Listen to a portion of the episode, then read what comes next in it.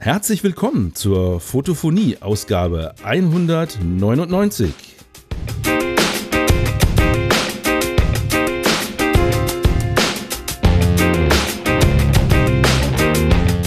Heute ist der 21.01.2022 und ich habe für diese Fotophonie wieder einen Gesprächspartner zu Gast. Einen, den ihr schon kennt. Das letzte Mal habe ich nämlich mit ihm gesprochen, das war im Sommer 2019, genauer gesagt am 24.06. und da waren wir beide in Zingst. Da konnte man noch ganz normal an großen Fotoevents teilnehmen und draußen sitzen und sich unterhalten. Und das haben wir auch gemacht. Bei Kaffee und Kuchen erinnere ich mich, haben wir uns über seine wirklich wunderschönen Landschaftsaufnahmen unterhalten, die meistens an der Küste oder am Ufer von einem Gewässer entstehen. Die Rede ist natürlich von, das wisst ihr jetzt schon, Dennis Siebert, und seinen gefilterten Seascapes. So hieß zumindest damals die Fotophonie 149, in der Dennis schon mal zu Gast war. Moin Dennis. Ja, moin Dieter. Schön, dass du wieder dabei bist. Ja, schön wieder hier zu sein. Ja, ist ja ein bisschen her, haben wir festgestellt, ne? Ja, also jetzt zwei Jahre. Ja, da wird es ja Zeit für ein Update. Drei. Ja, ne? Hat sich ein bisschen was getan, würde ich mal sagen, in der letzten Zeit, ne? Ja, man kann dich ja ganz gut verfolgen, was du so treibst auf YouTube. Ja. Gut, man sieht nicht alles, was sich geändert hat, aber äh, man sieht vieles von dem, was du tust, deine Bilder, und du besprichst die auch immer, du zeigst, wie sie entstehen, du zeigst die Bilder am Ende im YouTube-Video. Das ist immer mhm. ganz angenehm, dir dabei zuzugucken. Man lernt immer ein bisschen was, ist auch unterhaltsam. Finde ich sehr cool, wie du das machst. Und so, vor allem unaufgeregt. Ja, so will ich das eigentlich auch haben. Also, dass das Ganze schön unaufgeregt ist und die Leute einfach zuschauen und ihren Spaß dabei haben. Ne? Mhm. Also meine Vorbilder sind da ja die englischen Kanäle, zum Beispiel von Thomas Heaton oder Nick Page, ja. Adam Gibbs, Phototripper und so. Ne? ich sehe schon, wir also, haben dieselben äh, Favoriten. Ja, also das ist ja die F4 Group, ne? Also, ja. Die sich ja getrennt hat. Ach, das ist doch alles, das ist doch Marketing. Ich wette, da ist eine zweite Staffel schon in der Mache. Nee. Ah, Echt? doch, das garantiere ich dir. Ja, und eben so so, so orientiere ich mich halt auch eben total unaufgeregt. Dass es auch mal Fehler passieren. Ich muss jetzt gerade mal überlegen, beim die letzten Male habe ich gar nicht mehr so viele Fehler gemacht oder so. Oder zumindest, dass man mal losfährt und das kommt einfach nichts bei raus. Das passiert auch mal. Ne? Das passiert ja, dem Besten. Klar. Äh, viele zeigen es halt bloß nicht. Da denkt man immer, oh, der schafft das ja immer. Und das will ich eigentlich gerade vermeiden. Auch ich greife mal äh, sprichwörtlich mal ins Klo oder so. Ne? Dass man sich verkalkuliert, Wetter passt nicht, ist nicht so geworden, wie erhofft oder so. Ja, das, das ist Natur. Ne? Ja, wir haben mit der Natur zu tun und die ja. ändert sich manchmal anders, als uns das lieb ist. Ja. Manchmal schneller, als uns das lieb ist und in eine Richtung, die, die wir nicht ganz gut finden, dann in dem Moment fürs mhm. Foto. Da muss ja. ich den großen Vorsitzenden äh, mal zitieren, der quasi sinngemäß ja gesagt hat, lieber gar nicht fotografieren, als schlecht fotografieren. Ja, äh, ich gehe trotzdem mal fotografieren und dann sehen die Leute wenigstens auch, dass ich auch mal daneben greife. Also, ne, ich will nicht zu elitär erscheinen oder so bei den, in meinen Videos, ne? Ja, habe ich nicht den Eindruck, dass das so rüberkommen Nö. würde. Ne? Also ich glaube, ich bin noch relativ bodenständig, würde ich mal sagen. Ne? Ja, aber du hast ja durchaus auch nette Sachen am Start, die du auch gerne mal zeigst. Also so ist es ja, ja auch nicht. Natürlich. so, was man gerade nicht sieht, was mich aber jetzt interessieren würde, weil wir podcasten hier gemeinsam hm. und ich höre dich ja schon auf meinen Kopfhörern und das klingt alles sehr gut. Und wir haben das ja auch ein bisschen vorbereitet hier, daher weiß ich ungefähr, was bei dir am Start ist. Ja. Aber so ganz genau kenne ich dein Podcasting-Setup nicht. Ich weiß, es fängt mit dem Mikrofon an, das ist ein Rode NTG 4 Plus. Nee, ich habe jetzt das Procaster dran. Du hast das Procaster dran gemacht. Okay, ja, aber du hast das andere hab, auch, ne? Ja, genau. Ich habe das, das NTG 4 Plus einmal gestern ausprobiert. Das mhm. Problem ist eben, es ist halt dynamisch. Und das nimmt ja irgendwie alles auf, inklusive Lüftergeräusch vom iMac oder so. Und das ist dann ein bisschen schwieriger, ne? Deswegen okay. nehme ich doch lieber das eher direkte Procaster, mhm. wo ich ja eigentlich sehr dicht dran stecken muss. Ne? Ja, wo der Name schon sagt, wofür es ist. Ne? Professionell mhm. Podcast. Genau. Ja, klar. Logisch. So, du hörst dich selber über einen geschlossenen Kopfhörer, weil sonst hätten wir ein Feedback. Genau.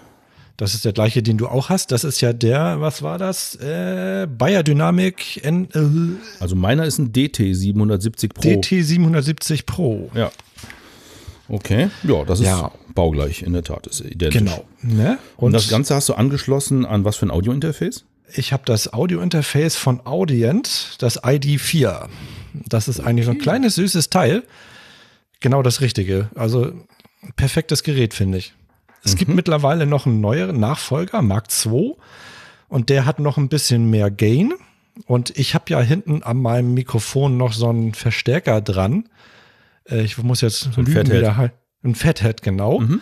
Weil so ein dynamisches Mikrofon braucht ja ordentlich Bums, ne? Ja. Und wenn ich den Gain hier voll aufdrehe, dann fängt es natürlich an zu rauschen. Richtig, Aber deswegen habe ich ja. den Fathead dran. Mhm. Und den bräuchte man, so viel ich weiß, bei den neuen nicht mehr. Aber ist egal. Ja, dann, wenn, wenn das funktioniert, ne, wenn, wenn, wenn du eh schon den Fathead hast, dann könntest du dir ja eigentlich sogar den Klassiker noch leisten fürs Podcasten. Das gute SM7B. Äh, nee, ich finde das hier eigentlich ganz cool. Ja, Ja. also das, das, die Optik muss auch ein bisschen dabei sein. ne? Das SM7B, das mag ich nicht leiden, optisch. ja, ja, aber es ist, ist halt ein Klassiker, ne? Der fällt auf Ja. jeden Fall auf. Also als Ja. Pod, äh, Podcast, Benutzen als viele. YouTubender Podcaster, wo das Mikrofon mal im Bild ist, dann lässt man auch mal ein bisschen raushängen, was man sich geleistet hat. ja, ne? okay, das ist richtig. Man weiß, wer sich damit auskannt, der weiß auch, dass das Mikrofon ungefähr das Doppelte von meinem Procaster kostet. Ne? Ja, aber ich finde, das Procaster sieht auch ziemlich gut aus im Bild. Ja, eben. Ja, doch, es hat schon was. Es- Aber das Wichtigste ist, dass es gut klingt und das Ja. ist auch gegeben. Und davor habe ich noch einen kleinen, äh, das ist von aus irgendwo aus England gekauft, so einen kleinen Popschutz, so einen kleinen süßen runden. Mhm. Den habe ich bei Nick Page mal gesehen. Der ist von Roxton. Also der ist ganz cool. Der ist echt nur so 60, 70 Millimeter im Durchmesser. So eine, der ist richtig cool. Also Mhm. Ja. nicht so ein riesen, nicht so eine riesen Scheibe mit 200 Millimeter Durchmesser oder so. so eine, Genau. Nee, das ist ganz dünn. Das ist richtig schön. So einen habe Ja. ich auch mal gehabt. Ich überlege gerade für welches Mikrofon, weil ich den, die anderen auch alle viel zu klobig und zu groß finde, weil es ja die eine Sache gesehen werden. Äh, Ja. Gut, wenn man sich selber filmt und auf YouTube äh, bekannt ist, ne, dann sehen die Leute auch den Mikrofonaufbau. Äh. Klar, dann Ja. achtet man da vielleicht auch ein bisschen auf Optik. Für mich ist das Problem genau umgekehrt. Wenn ich so einen riesen Popschutz zwischen mir und dem Mikrofon habe, dann ist der nichts mehr. Popschutz auch zwischen mir und dem Bildschirm. Ja, Und genau. dann ist, muss man da immer so links und rechts dran vorbei luschern, das äh, ist anstrengend. Das ist ja bei mir genauso. Wenn ich jetzt zum Beispiel mal wieder ein Video aufnehme, wo ich eine Bildbearbeitung mache oder so, Mhm. ja, dann ist der, wäre der Popschutz auch immer voll im Bild oder ich sehe auf der Tastatur nichts oder so und na, das, Mhm. Genau. das darf alles nicht so riesig sein. Ja, aber ich glaube, diese kleinen, so mit, mit, mit 60 Millimetern Durchmesser, die waren, glaube ich, eigentlich mal gedacht, dass wenn man ein, ähm, wie heißt es auf Deutsch? Auf Englisch heißt Shotgun-Mikrofon, Richtrohrmikrofon, Mhm. also diese langen, dünnen, die aussehen wie große äh, Bleistifte quasi. Ja, ja. Wenn man die benutzt, dann hat man, glaube ich, diese kleinen gerne davor gemacht, um eben, man spricht ja als Podcaster oder als Audiomensch spricht man ja von sehr nah und dann soll man da ja nicht so reinpusten in das Mikrofon Mhm. und deswegen muss ja dieser Popschutz davor und dann hat man diese kleinen Dinger dafür entwickelt. Also der, den ich hier habe, der ist eigentlich für ein Mikrofon der Firma Heil oder Hale oder wie auch Mhm. Heil, immer. nee, Heil. Nennt sich PR40 und das ist, glaube ich, relativ ähnlich. Das hat ja auch so eine, so, eine, so eine Manschette, wo ich das an dem Mikrofon anschrauben kann und das Mhm. ist genau der richtige Durchmesser dafür. Deswegen dürfte es schon für so ein dickes Mikrofon gewesen sein. Ja. Na gut. Gut, so, jetzt Ja. haben wir Ton aufgenommen. Du hörst dich selber gut über deinen Kopfhörer. Ähm, das Ganze geht übers Audient ID4 irgendwo hin, nämlich äh, Mhm. Ja. in die Studio Link Software rein, sonst würde ich dich nicht hören. Ja, Und die läuft auf einem Mac, da bin ich mir sicher. Auf jeden Fall. Obwohl, sie gibt es auch für Linux und für Windows, aber ich weiß ja, dass du ein Mac betreibst. Ja. Und das ist jetzt der 2020 iMac 27 Zoll. Ah, ein iMac inzwischen, okay. Ja, den habe ich jetzt, den habe ich jetzt, äh, ja, als der rausgekommen ist.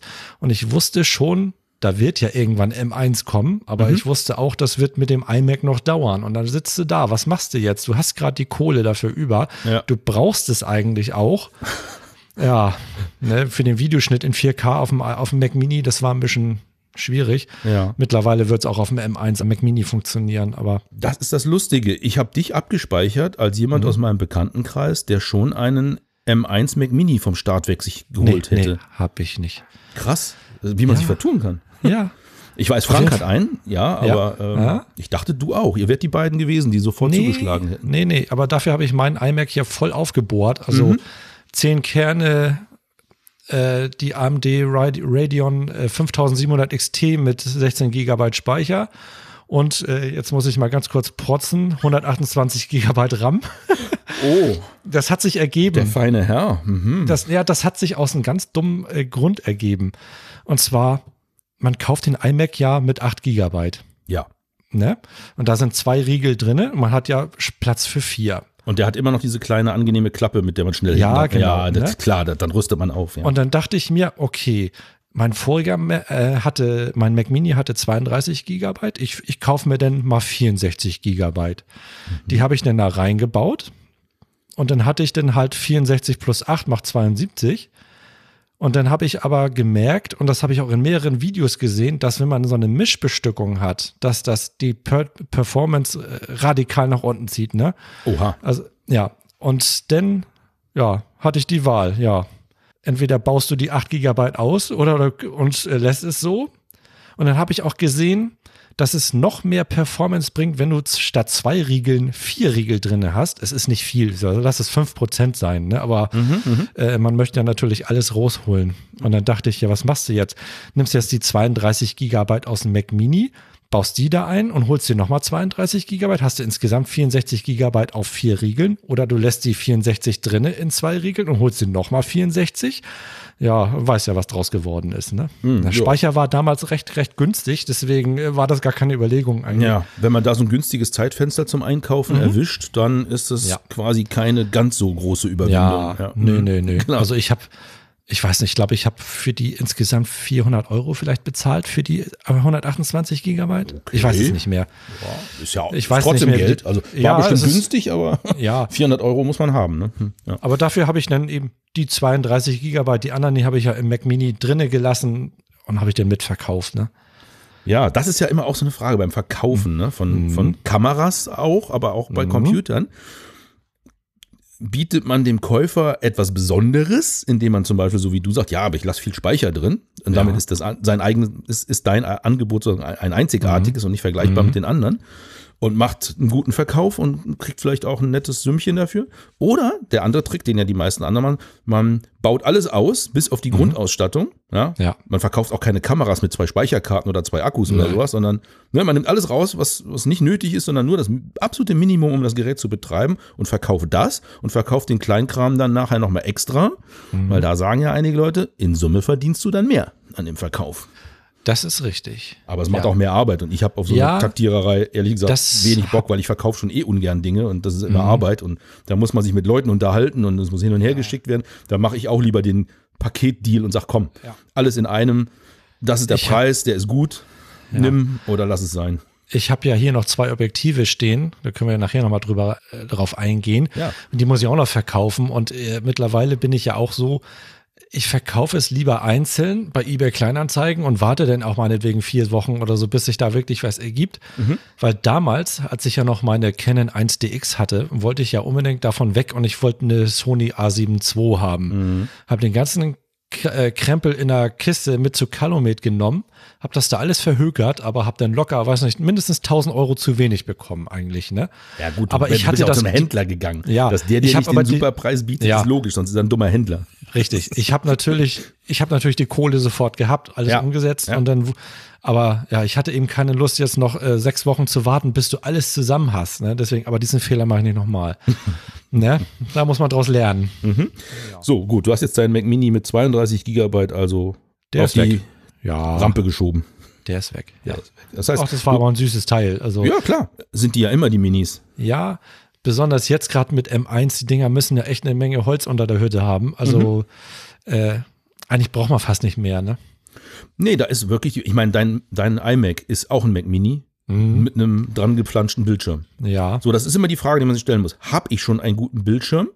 richtig. Dann brauche ich den ja nicht mitbezahlen Ja. für, den, für den Rechner, den ich eigentlich habe. Dann bist du mit einem Mac Mini super aufgestellt, flan, Mhm. schließt den an deinen bestehenden Bildschirm an, hast vielleicht auch noch deine andere Peripherie sowieso rumstehen an Laufwerken und pipapo, was man so haben will. Mhm. Dann ist der Mac Mini absolut super. ja. Wenn du sagst, ja, ich wollte mir eh gerade einen ganz guten Bildschirm kaufen, Ja. dann ist die Kombination aus einem, ich sag jetzt mal, Mac Mini mit Bildschirm, also sprich iMac, dann ist die nahezu unschlagbar, weil du kriegst den, den Bildschirm quasi dazu geschenkt. Mhm. Das verstehe ich schon, ja, das ist klar. Ich musste ja auch, also ich hatte ja damals noch einen Monitor mit nicht mal 4K-Auflösung und den Mhm. wollte ich natürlich auch irgendwie loswerden. Und deswegen hat sich das eben ergeben, ne? Ja. Und Tanja sagte immer, ach, ja, der Mac Mini, der war ja in Space Gray und das mochte sie nicht, weil da sammelt sich immer so Staub drauf. Aha. Dann sagt sie, du brauchst einen iMac, der ist Silber. Ich sage, okay, das ist eine Einladung, ne? Und Ja, aber jetzt, jetzt muss ich mal den Klugscheißer machen, ne? Auf dem silbernen Gerät sammelt sich dieselbe Menge Staub. Ja, das ist richtig, weil man sieht den nicht so doll. Ja, richtig, man sieht ihn nicht, das ist klar. Ja, ich mag die silbernen Sachen ja auch lieber tatsächlich. Ja, ich mag das Space Gray eigentlich auch, aber ich kann es verstehen. Das sieht, man sieht den Dreck, ne? Ja, das war für mich noch nie das große Argument. Also ich habe ja ein, ein, ein, iPad Pro Ja. und das gab es, glaube ich, nur in Space Ja, das habe ich auch in Space Gray, ja. Und da musste ich so, also beim Kaufen musste ich sozusagen den sauren Apfel beißen, weil ich wollte es eigentlich gerne lieber in Silber haben. Gab es aber nicht. Und dann habe ich gesagt, okay, was soll's? Mit, zusammen mit, der, mit dieser Magic-Tastatur, die man fürs Mhm. Pad kaufen kann, die ist eh dunkel. Ich sag, was Ja. soll's? Dann nehme ich das zusammen und muss sagen, doch, sieht jetzt im Nachhinein doch ganz schön aus. Ich habe mich Mhm. dran gewöhnt. Und inzwischen könnte ich mir tatsächlich sogar vorstellen, dass der Rechner auf meinem Schreibtisch dann auch mal vielleicht Space Gray, also grau wird. Aber ich mag lieber Silber prinzipiell. Ja. Ich mag eigentlich beides. Also selbst die neuen Farben von den iMacs, da ist durch, durchaus eine Farbe bei, die ich mir auch noch gefallen lassen könnte. Also Ja. natürlich nicht alles, aber dieser Blauton, der wird noch durchgehen bei mir. Mhm. Habe ich auch drüber nachgedacht. Ich hätte zum Roten tendiert. Aha. Fand Ja, passend zum. Auto, ne? Ja, richtig. das, das ist ja auch nochmal ein Thema gleich. Äh, äh, aber dann habe ich mir überlegt, ja, ich finde den eigentlich ganz schön und das ist natürlich auch so eine Art Ausstellungsstück, wenn der so im Raum steht. Also ist so ein Statement. Ja. Aber ich befürchte, dass wenn man sich so bunte Sachen auf den Schreibtisch stellt, dass man sich da schnell dran satt und dann vielleicht übersieht und sagt, scheiße, jetzt ist das Ding rot die ganze Zeit. Ja, das kann sein. Also insofern, ich mag diese Understatement-Farben, Silber, dunkelgrau, weiß, mag ich sehr gern, muss ich sagen. Weil da, da, die sind langweilig, okay, kann man auch sagen, aber sie gehen einem auch nicht auf den Zeiger. Ja. Und ich will ja meine Bilder sehen oder Ja, ja. Oder, und Ja. nicht, nicht immer den roten Rahmen drumrum. Wobei, da hat Apple ja das geschickt gemacht. Die Front ist ja äh, sehr stark aufgehellt. äh, Ja, mit diesem weißen Rand, ne? das ist ja. aber irgendwie auch nicht so, ne? Also, ja. das muss man mögen, ne? Ja, ja, stimmt, muss man mögen, ist richtig. Schwarze Ränder oder dunkle Ränder sind für die Augen angenehmer. Ja. Tja, irgendwas Naja, ist das immer. ist vielleicht für die Leute, die in Lightroom sowieso hier äh, ihr Proofing machen, ist das gleich perfekt, ne? Dann haben sie das direkt im Vollbild. Quasi simuliert den, das weiße Ja. Passepartout. Ja, ja, das war durchaus mal auch mal eine Überlegung, die ich mal hatte. Ich hatte mal einen Sony Fernseher Ja. mit 32 Zoll, leider nur Full HD oder noch nicht mal, ich glaube noch nicht mal Full HD. Aber da hätte man über HDMI natürlich auch einen Rechner anschließen können. Ja. Und ich weiß nicht, ob du die kennst, das war mal so eine Linie Sony Bravia, aber mit tatsächlich, auch von Sony mit voller Absicht, mit so einem richtig breiten Passepartout-Rahmen in weiß. Ja. Da hatte ich mal überlegt, ob ich den vielleicht mal als Computermonitor benutzen will. Aber dann merkst du erstmal, wie schlecht eigentlich die Farbqualität von so Fernsehern Ja, die war, ist zumindest zu ne? der Zeit. Ja, das ist, also ich bin da auch noch nicht so überzeugt von. Also einen Fernseher als Monitor zu benutzen, ich glaube, das geht zumindest nicht mit, sollte nicht mit jedem gehen oder so. Oder Kann man man sollte nicht jeden benutzen, ne? Ja, aber wie gesagt, bei Fernsehern, das ist Konsumerware, da wird auch nicht so auf die Gleichmäßigkeit des Bildes groß Wert gelegt. Klar, die soll gut sein. Du willst nicht von, von purem Draufgucken schon beim Fernsehen sehen, oh, hier ist hell, da ist dunkel, da ist wieder hell, da ist wieder dunkel. Also Fleckigkeit will man natürlich auch als Fernsehersteller nicht haben, aber ich glaube, da wird nicht so viel rigoros weggeschmissen, was die Qualitätsanforderungen nicht erfüllt, wie in der Monitorlinie, Nö. wo, wo, wo was ich- verkauft. Das muss, das muss einfach super aussehen. Ich denke mal, so. Helligkeitsunterschiede, so wie man sie, wie sie bei Prat gemessen werden oder so, das würde man im Fernsehbild sowieso nicht merken, weil du hast ständig ein laufendes Bild. Genau. Du guckst ja keine Standbilder Genau. an. Ne? Also, Aber auf dem Computermonitor siehst du fast nur Standbilder. ja. Und vor allem, wenn du eher Fotograf bist und, und mit Bildern arbeitest, dann hast du sowieso Standbilder. Wenn du jetzt dein Video schneidest, würde es dir vielleicht auch wieder nicht so auffallen, so schlimm. Aber ne, man will ja auf dem Schreibtisch, will man ja doch ein ordentliches Gerät zum Arbeiten Ja. haben. Ja, ja, deswegen ist der Fernseher dann doch ausgefallen. Aber die, dieser, diesen Passepartout-Rahmen fand ich schon ziemlich nett. Er war dann ganz schön, wenn man so Bilder fertig hat. Dann habe ich die in die iCloud geschmissen und habe sie aus einem Album auf der iCloud über mein Apple TV auf dem 35 Zoll, äh, 32 Zoll Fernseher dann gezeigt. Und das ist natürlich sozusagen Großformat. Ne? Das sieht natürlich cool aus. Ja. Das habe ich schon Also- mal manchmal gemacht. Ich würde, sag mal so, wenn ich die Möglichkeit hätte, im Moment äh, lässt mein Büro das nicht zu, dann würde ich das quasi auch so haben, dass ich den meinen Arbeitstisch ein bisschen in die Raummitte ziehe und Mhm. dann hin, hinten an der Wand einen größeren Fernseher, den eben als Kontrollmonitor Mhm. für Videoschnitt benutze oder so, ne? Mal sehen. Irgendwann vielleicht ergibt sich das ja mal. Keine Ja. Ahnung. Aber hier geht das gerade nicht. Ja, also ich habe jetzt im Moment gerade auch so eine Mischinstallation zwischen Arbeitsbereich und Wohnzimmer, könnte man sagen. Und mein äh, aktueller Fernseher, der ist ein bisschen größer geworden, jetzt 55 Zoll OLED.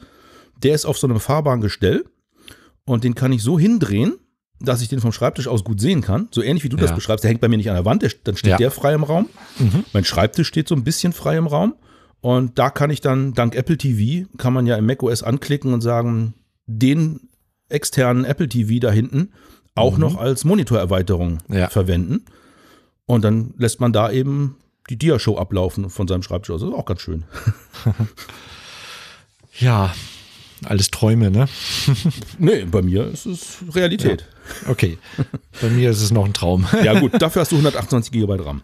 ja, richtig. Aber äh, du hast es eben schon mal ganz kurz anklingen lassen, das ist ja auch in der Zwischenzeit passiert und da haben wir beide ja herzlich gelacht, als wir es festgestellt haben. Wir haben quasi zeitgleich, also ich glaube Unterschied von wenigen Wochen, Ja. neue Autos angeschafft und dann auch noch Richtig. dasselbe Modell.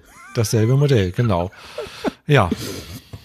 Bei mir war es eben, weil äh, ich hatte einen Totalschaden Ja, mit das meinem tut mir Auto. leid, ja, habe ich gesehen, das war scheiße. unverschuldet und da musste ein neues Auto her. Eigentlich wollte ich immer mal einen Tiguan haben, aber Mhm. es ist einfach zu teuer.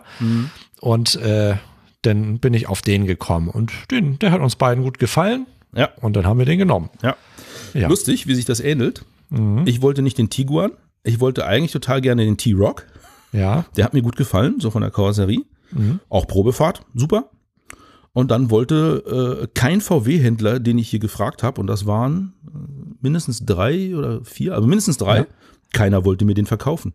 aha. Auch nicht bei Barzahlung. Nö. Wieso nicht? Ja, ich weiß es bis heute nicht. Vielleicht, Gefällt dir dein, den, dein Gesicht nicht? Oder? vielleicht hat ihm mein Penner-Look nicht gefallen, als ich zur Tür Aha. reinkam. Keine Ahnung, ich weiß es Okay. nicht. Der eine Verkäufer hat nur mal so zu mir gesagt, also ich an ihrer Stelle, also wir können eh gerade nicht liefern, aber ich an ihrer Stelle würde ein bisschen warten. Da kommen jetzt ganz tolle Elektroauto-Angebote. Hm. So, und die ganz tollen Elektroangebote haben sich dann rausgestellt als ID3. Ja, Äh, naja, okay. äh, da ist VW noch nicht so auf dem Stand, finde ich. Vom ID4 war da noch keine Rede. Nee, Ah, Das ist ja Also auch so ein Ding. Äh, warum sagen die Leute alle ID3, ID4, äh, 4?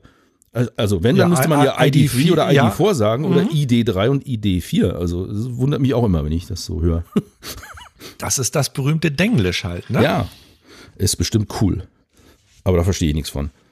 So, ähm, neue Autos haben wir uns beide gekauft. Da du dasselbe Modell hast wie ich, gehe ich mal davon aus, du hast ja auch ein ähnliches Telefon wie ich, dass du Ja. auch die App davon benutzt, oder? Äh, Ja, mehr oder weniger. Ich habe sie drauf, aber ich werde sie wahrscheinlich bald runterschmeißen, weil ich habe diese, ich habe jetzt gerade vor ein paar Tagen eine Mail bekommen, dass mein Jahresabo für diese ganzen Funktionen da sowieso ausläuft und ich kann es verlängern, aber ich benutze die überhaupt nicht, die ganzen Funktionen. Also was, was nützt es mir, dass ich von hier zu Hause gucken kann, ob, ob die Lampen aus sind oder wie voll der Tank noch ist? Das brauche ich alles nicht. Ne? Deswegen, ich benutze, ich benutze ja nicht mal das Navi, was da drin ist, weil das so schlecht ist. Das hat mich einmal so verarscht, das Navi. Und da Ja. habe ich mir, das war auf dem Weg zur Messe in Hamburg. Hier die, Fo nicht Fotohafen, sondern die andere. Die Fotopia. Fotopia, genau. Da hat mich das Navi so, ich wollte vorher noch mal lecker essen. Und dann führt mich das Navi auf die A7, wo ein Mörderstau drauf ist. Ne? Und dann, ja, bin ich eine halbe Stunde da dann lang getuckert, bin dann auf dem Parkplatz angekommen, lade mir erstmal die TomTom-App runter und seitdem fahre ich nur noch über mit TomTom über, über hier Apple CarPlay. CarPlay. Und das funktioniert Sahne. Hast du das Wireless CarPlay schon drin oder musst du Ja, anstöpseln? ich habe Wireless, aber ich benutze das Kabel, weil ich lade dadurch parallel eben das Handy immer auf. Ne? Warte, du hast Wireless CarPlay, aber hast nicht die induktive Ladeschale mitbestellt? Nee, das habe ich nicht. Die habe ich nicht. Ja, ja, das ist cool. Äh, Pass auf, wir müssen unbedingt äh, mal aus zwei Autos äh, das Beste zusammenschreiben, weil Einmachen. ich habe die induktive Ladeschale, Aha, aber kein, Wireless Kabel. CarPlay eingebaut. Das ist, das ist ja dann auch, das ist ja Oberbullshit dann, ne? ja, aber das kann man zum Glück beheben. Ich habe mir jetzt tatsächlich Anfang Januar äh, was zuschicken lassen. Es gibt so schöne kleine USB-Adapter. Ja. Damit kannst du da, wo das normalerweise das iPhone-Ladekabel angestöpselt wird, damit Mhm. du CarPlay machen kannst über Kabel, da steckst du diesen USB-Adapter rein und der hat ein Funkmodul und damit hast du dann Wireless CarPlay im Auto. Okay. Und es ist nicht so teuer wie vom Hersteller. Also ähnlich wie mit den Ja. Navi-Lösungen. Ja. Ähm, äh, wo dich dein Navi da auf die A7 geschickt hat, trotz, trotz Stau, äh, hast du nicht diesen, wie heißt das, Connect Plus äh, äh, abonniert, wo du die tatsächlich Staumeldungen quasi reinkriegst, bevor sie im Radio gemeldet werden? Doch, warte mal, ich muss mal kurz gucken. Ich habe doch die gerade vor oder immer immer in meine Mails gucken hier. Nee, so da da da da. Nee, da kommt gerade Werbung für das digitale Zertifikat, das brauche ich noch Ach, nicht. ja, das ist ja auch geil. Digitales Zertifikat. Wie kann man so eine beschissene Übersetzung? ja, das wenn du das Auto verkaufen willst. Ja, genau. Es ist, es ist im Prinzip ein, äh, wenn, dann ist es ein, ein digitales Inhaltsverzeichnis. Ja, Ne? Was ist in deinem Auto drin? Was ist eingebaut? Ja. Wie ist der Kilometerstand und so weiter? Das kriegst du als PDF ausgegeben und kannst das einem potenziellen Käufer präsentieren.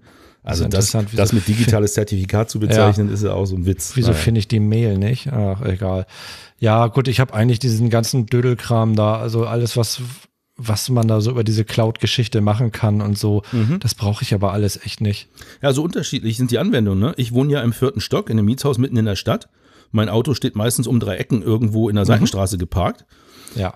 Äh, Das ist für mich, das, was du uninteressant findest, war für mich Ja. tatsächlich ein wichtiges Feature unter anderem, um das sehen zu Ja. können. Und du kannst ja in der App auch tatsächlich sagen, oh shit, Tür nicht abgeschlossen. Mhm. Dann kannst du ja auf dem Handy sagen, verriegeln. Ja, das ist natürlich schon cool. Ja, was aber nicht passiert, und da muss ich mir auch schon wieder an den Kopf fassen, ich weiß nicht, ob du auch das Panoramaschiebedach hast. Nein. Selbst wenn das meterweit aufsteht, das wird dir zwar in der App angezeigt, aber das wird nicht geschlossen über die App. Türen und Aha. Fenster ja, aber das Panoramadach oben Aha. nicht. Da musst du doch runtergehen.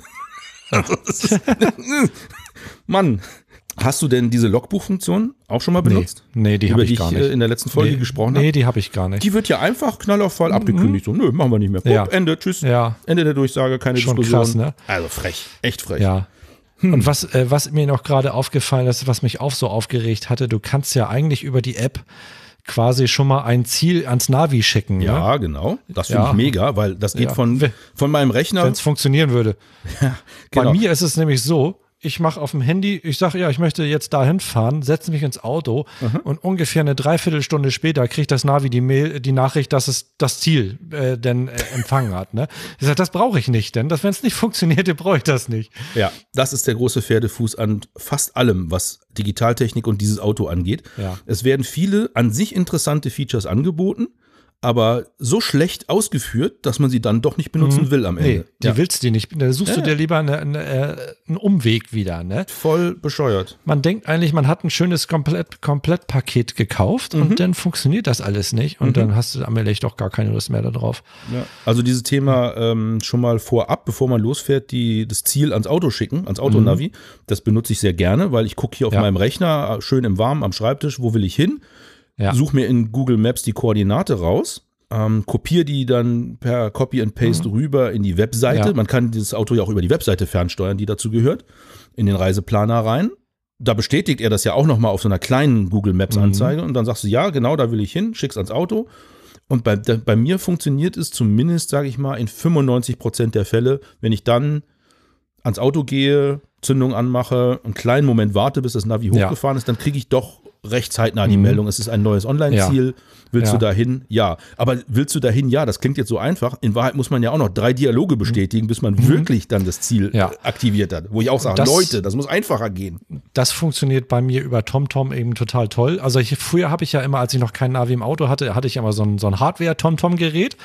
Und das konnte ich auch über einen Rechner einfach sagen, auf einer Webseite sagen, hier, dieses Ziel bitte ans TomTom senden. Geht über die Cloud, geht wunderbar, geht jetzt genauso. Also äh, deswegen ist das kein Umstieg für mich. So, ich habe jetzt mittlerweile die Mail gefunden. Sko Skoda Connect Service, die Ihnen fehlen werden. Infotainment Online, also äh, warte mal, Zugriff auf Fahrzeuginformationen aus dem Internet. Bequeme Routenplanung von zu Hause, die sowieso nicht funktioniert. Online-Informationen zur aktuellen Verkehrssituation, die ja auch nicht funktioniert.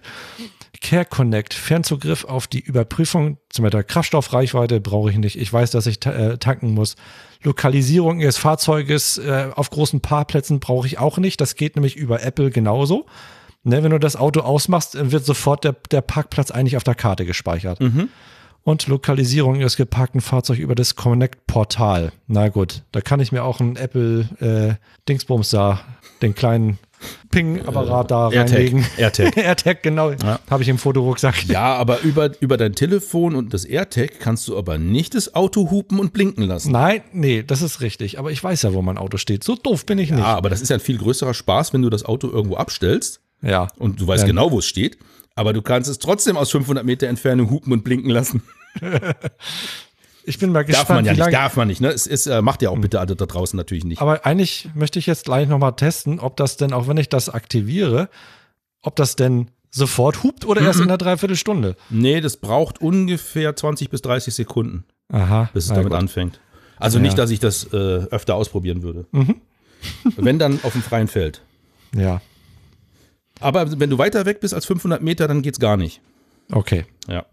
Weil ich habe ja Naja. gedacht, das ist ja cool, wenn mir mal jemand das Auto klauen sollte, dann werde ich den so narrisch machen mit Hupen und Blinken, ne, dass er das Auto wieder zurückbringt. Nee, das geht Ja. nicht, weil dann ist er weiter weg als 500 Meter. Ja. Also, naja, äh, bevor wir hier komplett zum Autopodcast verkommen, Ja. nee. Vielleicht müssen wir uns mal mit unseren Autos treffen und mal privat Ja. ein bisschen schnacken und gucken, was so ähnlich Ja, ist und ein bisschen posen. funktioniert. Ja, genau. Dafür ist unser Modell ja sehr geeignet. Ja, total toll, ne? Also, Naja, aber es ist praktisch, es ist viel Platz Mhm. drin, das ist schön. ja. Lass uns doch noch mal ein bisschen auf dein Kreativschaffen zurückkommen. Du betreibst ja einen YouTube-Kanal schon länger und sehr erfolgreich. Ja. Und da gab es ja kürzlich was zu feiern. Du hast die 10.000 Abonnenten geknackt. Herzlichen Glückwunsch, mein die, Lieber. Ja, danke. Ja, ich habe die 10.000 Abonnenten geknackt. Hat ein bisschen gedauert. Ich hatte mir das eigentlich, ja, was heißt vorgenommen? Ich dachte, irgendwann schafft man es mal. Hat ein bisschen länger gedauert, aber zwischendurch hat man auch einfach mal eine Durststrecke, wo man einfach gesagt hat, ah, ich habe jetzt nicht so Lust oder so. Und dann hast du mal Videos, wo du denkst, ah, das, das haut voll rein, das bringt mich weiter. Und was ist? Das bringt dich gar nicht weiter. Das ist ganz normal. Also, das kann man alles nicht planen. Ne? Hm. Ja, aber 10.000 Abonnenten, das ist schon, schon eine coole Hausnummer. Also da merkt man schon, das ist ein, da ist jemand, der, der macht das nicht nebenbei. Das, das geht nicht von alleine. Also, das, wenn du das mal so siehst, es gibt ja mal so Kanäle, die haben so ein Video, das ist so, das viral geht. Das hat, weiß nicht, 500.000 Au- Aufrufe. Die haben aber nur zweieinhalb- 2.000 Abonnenten oder so. Da siehst du, dass das nichts bringt, ein so ein Video oder so, ne? Ja, nicht mehr wahrscheinlich, ne? Nee. Na, wenn die merken, da kommt nichts mehr hinterher oder so, ne? Ja. Ja, äh, kannst du vielleicht ja mal uns einen Einblick gewähren, wie viel Arbeit steckst du denn da rein in deinen Kanal? Was, was musst du dafür wöchentlich an Stunden blockieren oder benutzen? Oder ich, ich nehme an, du machst es gerne, sonst würdest du es ja überhaupt nicht machen. Ja, sag mal so, man, ich versuche es mir immer einfacher zu machen. Also ich habe ja immer noch das Problem, dass ich nicht filmen kann, wenn irgendwelche Leute da um die äh, rumlaufen oder so. Ja. Deswegen suche ich mir immer Locations aus, äh, wo, wo ich weiß, da ist eigentlich keiner. Oder ich fahre gar nicht erst los, weil ich dann denke, ah, da laufen eh Leute rum, da habe ich gar keine Lust zu und so, das wird eh nix und so, ne? Aber naja, egal. Aber wenn ich denn jetzt da mal vor Ort bin, ja gut, filme ich mein Video, das dauert, sagen wir mal, anderthalb Stunden, so, so eine Fototour. Und dann zu Hause das schneiden. Hm, Also das letzte Video, da habe ich, glaube ich, Freitagnachmittag mit angefangen und bin Sonntagvormittag fertig geworden. Habe aber jetzt nicht durchgehend dran geschnitten, ne? Mhm. Aber sagen wir mal acht bis zehn Stunden oder so. Ich glaube, das ist auch so die Regel. Ich glaube, pro Minute braucht man ungefähr eine Stunde oder so. Das kann sehr gut so. hinkommen, ja. Das kommt, glaube ich, ich glaube, da gab es so eine, so, eine, so eine Faustregel oder so. ja, ja. Ja, und dann kommt natürlich die ganze Materialschlacht, die man sich da so kauft, obwohl man eigentlich nur filmen möchte. Dann kauft man sich dieses Mikrofon, dann kauft man sich dieses Mikrofon, weil das ist ja noch besser. Und dann Funkstrecke, ne? Da, mit Mhm, der habe ich mhm. jetzt auch gerade ein Problem. Also das äh, Rode Wireless Go 2, Ja. das ist toll. ja. Mir ist aber aufgefallen, dass meine Kamera irgendwie ein Problem damit hat. Das Videosignal, das fängt irgendwie so leicht an zu schwimmen. Ne? Also, also ein, so ein leichtes Vibrieren, als wenn da ein Stabi versucht, irgendwie was zu, äh, was zu korrigieren. Oha. Die Kamera selbst hat kein Stabi. Die stand auf dem Stativ. Stabi Stabilisator im äh, Objektiv war aus. Ja. Das ist mir jetzt mehrmals aufgefallen und deswegen bin ich bewusst letztens beim letzten Video ohne diesem Ding losgelaufen und hab dann, ich dachte, bevor ich zu Hause wieder hier äh, noch und nöcher Testschüsse mache, mach einfach ein Video, dann siehst du das an so vielen Szenen und ist mir aufgefallen, da schwamm gar nichts. Also hat sich das Ding bei mir gerade wieder so ein bisschen ins Ausgeschossen und ich benutze wieder ein ganz normales Mikrofon obendrauf und falls ich mal weiter weg bin, habe ich eben noch meinen äh, Zoom F1, diesen kleinen Audiorekorder. Ne? Mit, mit, dass das Bild schwimmt. Ähm, glaubst du, dass sozusagen die, wie soll ich sagen, die Funkstrahlung so auf Ja. deine Kamera einwirkt, dass das eine Das- Bildverschlechterung bewirkt? Das könnte ich mir denken. Also Verschlechterung nicht, eben es ist nur so ein, so ein leichtes Wabern ist da, da drinnen. Ne? Ja, aber du Es- machst doch den Empfänger auf die Kamera und Ja, nicht den Sender. richtig. Der Empfänger äh, sendet ja nichts aus. Das ist richtig. Aber trotzdem. Aber vielleicht ist es ja die, die, die Funkstrahlung, die in Richtung Kamera fliegt. Ich weiß es nicht. Keine Ahnung, ich bin kein Funktechniker. Die ist aber sehr, sehr, sehr gering. Sehr schwach. Also Ja, eigentlich schon, aber du, vielleicht ist die Kamera so empfindlich. Vielleicht sollte ich die mal, es ist ja gerade gerade sehr aktuell, alles mit Aluminium einzupacken. Ach, hör auf. So Hüte und so, ne? Ja, genau. Vielleicht sollte ich Kann- die in jetzt mal Ernst. Kann das vielleicht sein? Du musst ja, wenn du den Empfänger auf der Kamera hast, musst du ja noch mit einem Kabel rein in die Ja. äh, Mikrofoneingangsbuchse Kenn von ich, deiner richtig. Kamera. Kann das vielleicht sein, dass sich der Wind in diesem Kabel fängt und daran zuppelt und dadurch die Kamera ein bisschen in Schwingung versetzt? Nee, das denke ich, nee, das denke ich nicht. Nee. Hm, okay. Also gut, es ist sicherlich auch mal windig oder so, aber ich glaube es nicht. Interessante Beobachtung. Ich kann es natürlich jetzt noch mal zu Hause mal im, hier im Zimmer äh, in der Windstille mal ausprobieren, aber Ja. ich denke nicht, dass das Wind war. Weil dann hätte ich es eigentlich jetzt auch mit dem Mikrofon. Jetzt habe ich das Sennheiser äh, irgendwas mit 200 drauf da. Hm. Dieses kleine Süße. Und äh, das ist ja eine viel größere Angriffsfläche eigentlich. Ne? Ja, aber die ist starr mit der Kamera verbunden. Mhm. Und ich habe so auch die Erfahrung, mit, deswegen bin ich ein ganz großer äh, Nicht-Fan, wie sagt man, äh, Anti-Fan von Kameragurten. Weil mir ist es Mhm. Ja, ja. aufgefallen, wenn ich meinen, wenn ich einen Kameragurt an der Kamera dran lasse und tue die Kamera aufs Stativ und stehe draußen und dann ist ein bisschen Wind.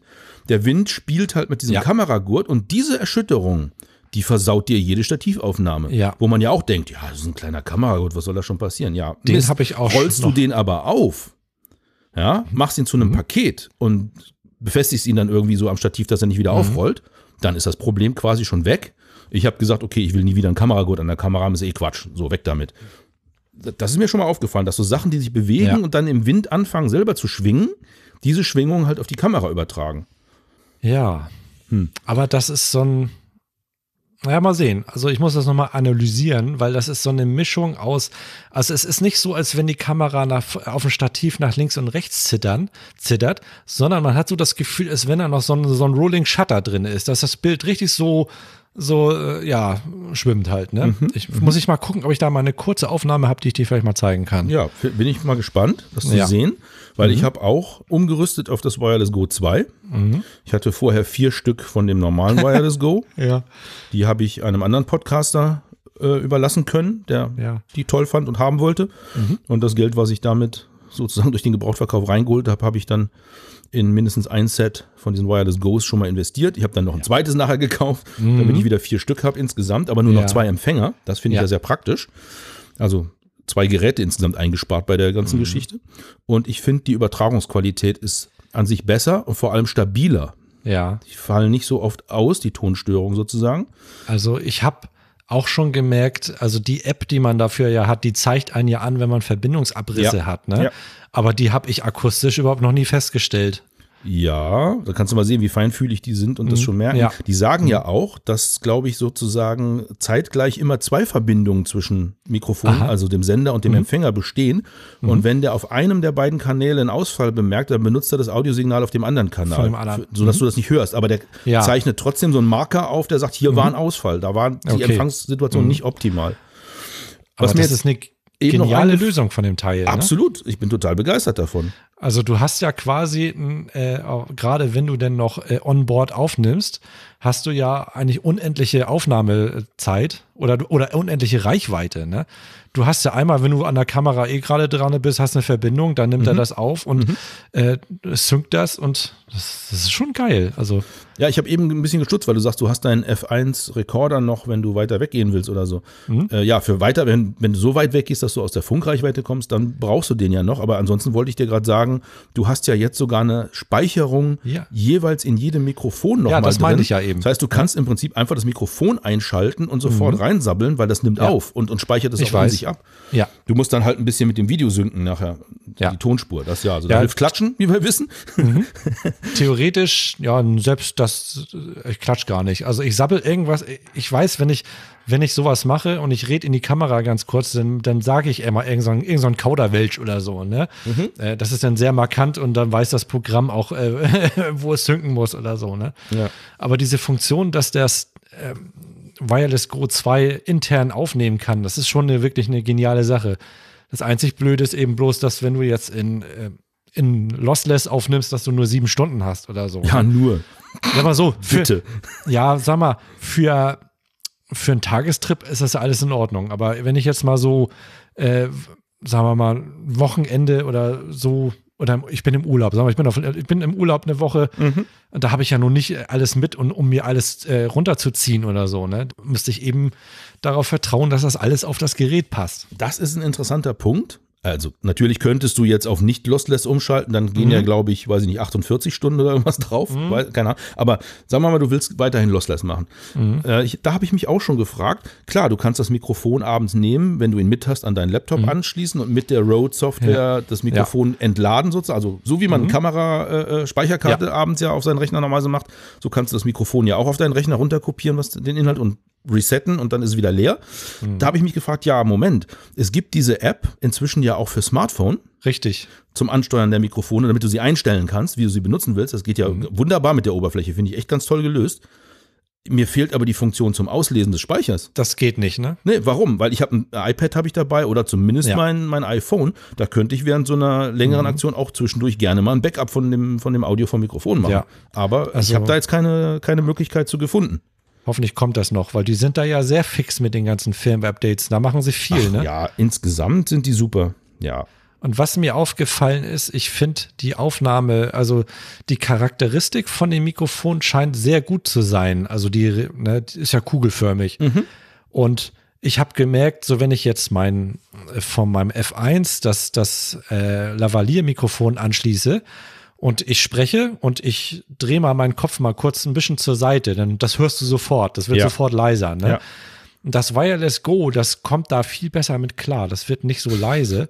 Und mir ist zum Beispiel aufgefallen bei, bei dem Engländer, bei Thomas Heaton, der hat ja den Sender, den hat er ja teilweise am Bauch hängen, ne? Also sehr tief. Und die Akustik ist toll. Okay.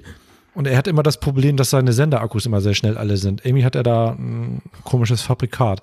Ja, am Bauch würde ich das jetzt auch nicht tragen, aber ich habe schon öfter, öfter gesehen, Mhm. dass Leute das Wireless Go und Wireless Go 2 benutzen und haben tatsächlich sogar die Mikrofonkapsel, also sie haben das oben am Kragen irgendwo angesteckt, Ja. Mhm. aber das Mikrofon an sich zeigt nach unten, richt, Richtung Bauch, nicht Richtung Aha. Mund. Und das Okay. klingt trotzdem noch ganz gut. Also Ja, da bin ich auch erstaunt. Mhm. Das ist mir auch wirklich positiv aufgefallen bei dem Teil. Ja. Und Nicht, jetzt dass haben es sie das wichtig wäre, aber es ist ganz lustig. Ja. Und jetzt haben sie da ja das Ding ja auch gerade nochmal neu rausgebracht als Wireless Go 2 äh, Solo oder, oder Single oder so, ne? Mit, mit einem Sender, ne? ja, das ist so, das ist so eine Nummer, wo ich sage, really, war das jetzt nötig? Also das ist doch Quatsch.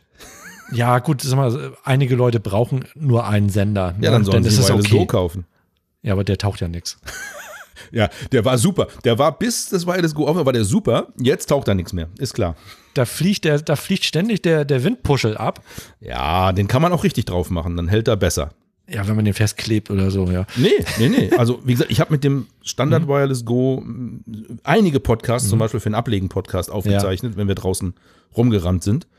Und mir ist noch nie so jetzt während der Aufnahme ein Windpuschel runtergefallen oder weggekommen oder sonst irgendwas. Ja. Erst zu Hause beim Auspacken, wenn. Okay. Also insofern, man kriegt die schon, das ist so, ein- das zeigen die auch auf ihrem YouTube-Kanal, zeigen sie das auch einmal. Du musst bei dem Wireless Go 1, nenne ich es jetzt mal, musst Ja. du diese Puschel auf eine ganz spezielle Art und Weise, du musst die mit den Fingern so ein bisschen zusammendrücken, oben an dem Puschelende, dann gehen unten die Klammern etwas auseinander. Die musst du erst die eine in das entsprechende Loch auf dem Sender, also auf dem Mikrofongehäuse, in das eine Loch einklipsen, dann mit Gefühl das zweite rein und dann die Finger sozusagen auseinander machen, also dann das Mhm. Pinchen sozusagen loslassen. Und dann rasten da wohl doch beide Plastiknasen so weit ein, dass es erstmal einigermaßen stabil hält. Ja. Ansonsten gebe ich dir recht, es ist nicht so richtig doll gemacht. Die neue Lösung mit diesem leichten. Bajonettverschluss, die ist natürlich Ja. wesentlich besser, ist klar. Und eben die ganzen Features, die du hast, also bei dem Wireless Go Ja. 2, die sind so, also da, da ist schon eine Menge dazu gekommen. Ich habe selten Ja? so schnell entschieden, nachdem ich ein Produktvideo gesehen habe, dass ich auf den Kaufen-Knopf klicken will, wie dabei. Ich weiß gar nicht mehr, was bei mir der Auslöser war. Ich glaube, als ich mit Paddy einmal unterwegs war, der hatte den schon und dann dachte ich, okay, dann kaufe ich mir den jetzt auch. Mhm. Ja.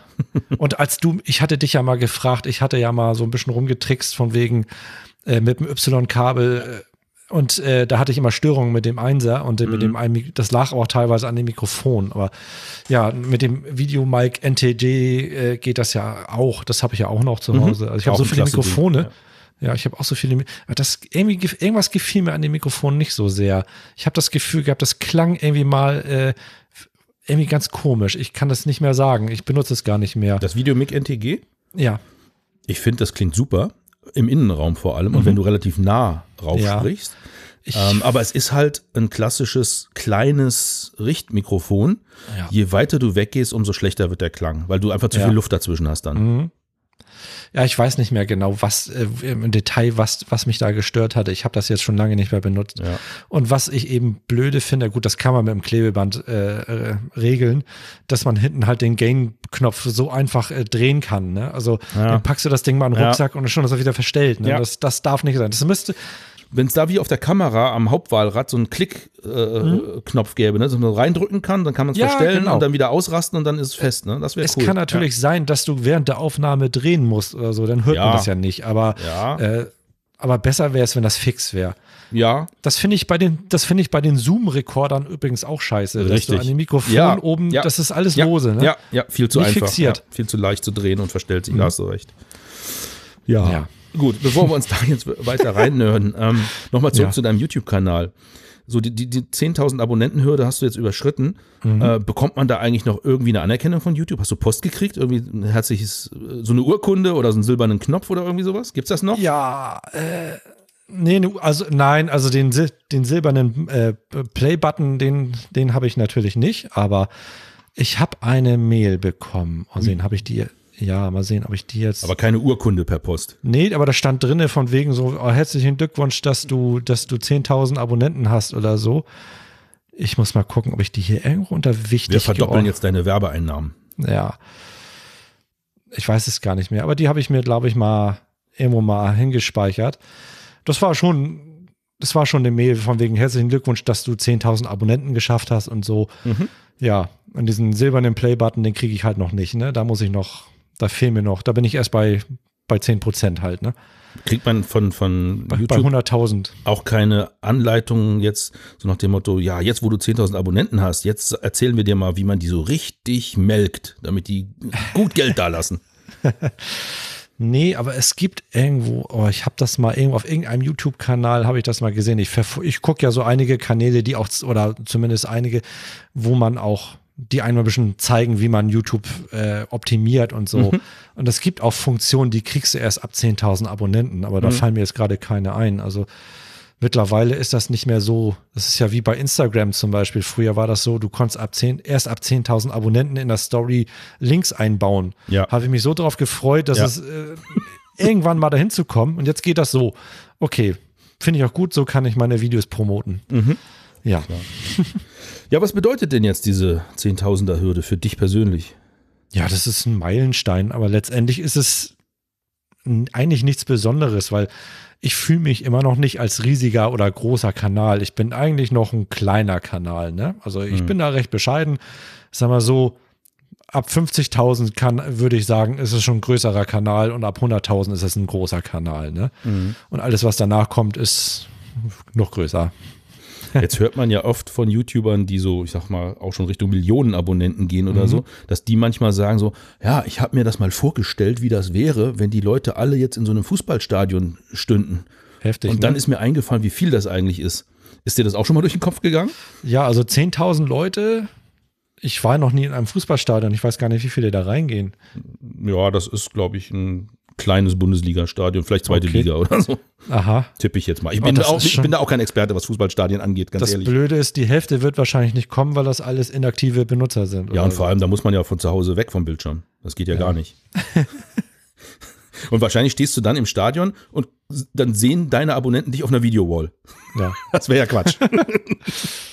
Ah, naja, mir ist aufgefallen, ähm, du hast deinen Kanal ja umbenannt. Der hieß ja. eine lange, lange Zeit lang, also von, glaube ich, von Anbeginn an hieß er ja Shadow Ja. and Light Photography. Genau. Ja. Und du hast ihn jetzt namensgleich, also Richtig. heißt jetzt Dennis Siebert Photography. genau. Was hat dich denn dazu bewegt? Ja, erstmal äh, hing mir dieses Shadow and Light allmählich dem, aus dem Hals raus. Und ich finde eigentlich, sagen wir mal so, bei einigen Kanälen geht das. Ne? Also 1972, da weiß jeder, dass das Patrick Ludolf ist. Mhm. Aber ich finde eigentlich, äh, ein Realname äh, hat einen viel höheren Wiedererkennungswert. Ne? Da weiß jeder sofort, wenn er bei Facebook meinen Namen sieht, wer, wer, dass ich das wohl sein müsste. Ne? Deswegen äh, fand ich das am Ende doch ein bisschen besser. Meine Webseite hat immer noch die alte URL. Und äh, da, ja, ich wollte eigentlich mir eigentlich auch mal schon eine neue basteln, aber es mangelt an Kreativität und irgendwie auch an Wissen. Und äh, ich versuche da hier und da mal was zu machen. Also ich hatte mir mal ein WordPress-Theme gekauft Mhm. und dann hat es äh, irgendwie dran gemangelt, dass ich mit WordPress auch nicht klarkomme. Dann dachte ich, dann probierst du mal, äh, ja, wie heißt denn das noch, wofür alle englischen Fotografen immer Werbung machen. Squarespace. Squarespace. Ja. Habe ich dann auch, habe ich auch mal probiert. Nach zwei Minuten hatte ich dann auch keine Geduld mehr. Genauso wie bei Wix und wie bei äh, Jimdo. äh, Jimdo und hast du nicht gesehen und ach, ich glaube, du nee. musst, also wenn ich mir die Fernsehwerbung der letzten Wochen so durch den Kopf gehe, ich glaube, du musst bei 1 und 1 den Website-Baukasten nehmen. Der, da, da, das sieht man im Fernsehen immer. Die Leute sitzen davor, sagen, ich muss eine neue Website haben. Die machen einen Mausklick und alles ist Ja. schön und Ja, neu. schön das ist doch toll, super, ne? Dennis. Ja, Warum machst du nicht das? Ich bin auch bei 1 und 1 und ich habe auch diesen Website-Baukasten schon aktiviert und ich bin genauso weit wie vorher. Also das, ne, ich weiß nicht, ach, ich glaube, ich müsste mein Internet abschalten, weil ich gucke dann sofort wieder bei Facebook und habe ich schon keine Lust mehr. Also Ja, ich habe so ein bisschen den Verdacht, das ist wie wenn man sich äh, ganz viel tolle Handwerkswerkzeuge kaufen würde. Bohrmaschinen, Kreissägen, Bohrer, Hobel, Bänke, alles äh, ja, beste Qualität. man nicht. Kann man aber mal gebrauchen. Dann hat man das, dann hat man das, aber wenn man keine Ahnung von Holzbearbeitung hat, dann baut man damit trotzdem kein Haus. Ja. Also ich fürchte, solange du keinen Bock auf Webdesign hast, äh, kannst du als Werkzeug auswählen, was du willst. Du wirst da keinen Schritt weiterkommen. Also früher habe ich das, ich habe mir früher meine Webseiten wirklich mal selbst gemacht. Das habe ich noch mit Microsoft Frontpage gemacht.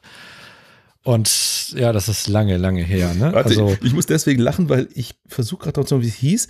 Ich habe das damals mal gemacht mit dem Apple-eigenen Website. ja, das gibt's auch nicht mehr. Ne? Ich, ich frage frag mich mal, wie das hieß. Ja, warte mal. Das Äh, war auch. Äh, da das war doch in so einer Suite benutzt. drinne. Ne? Ja, in der, in der, was jetzt iCloud heißt, das hieß doch früher iWork. Das war iWork. bei iWork war das ein Bestandteil. Oh, wie hieß das Ding? Sekunde, ich habe iWork schon hier äh, bei Wikipedia Das ist auf. aber schon seit zehn Jahren nicht mehr Bestandteil und wurde Ja. still und heimlich beerdigt. Ah, Dieser Generator, dieser Website-Generator. ja, ich weiß. Ich erinnere mich aber daran, dass da mal was drinne war. Das weiß ich auf jeden Fall. So. Aber iWork gibt's ja auch nicht. Alte mehr, Männer erzählen Ne? wieder von Ja. vor dem Krieg. ah, gut. Sag mal, war das, war das denn kompliziert, deinen Kanal umzubenennen oder ist das tatsächlich so. One-Click und ich heiße jetzt nee, anders? Nee, nee, das, das war eigentlich wunderbar einfach. Also da hatte ich auch geguckt, irgendwie auf diesem YouTube-Kanal, den ich immer gucke, der heißt, glaube ich, so geht YouTube.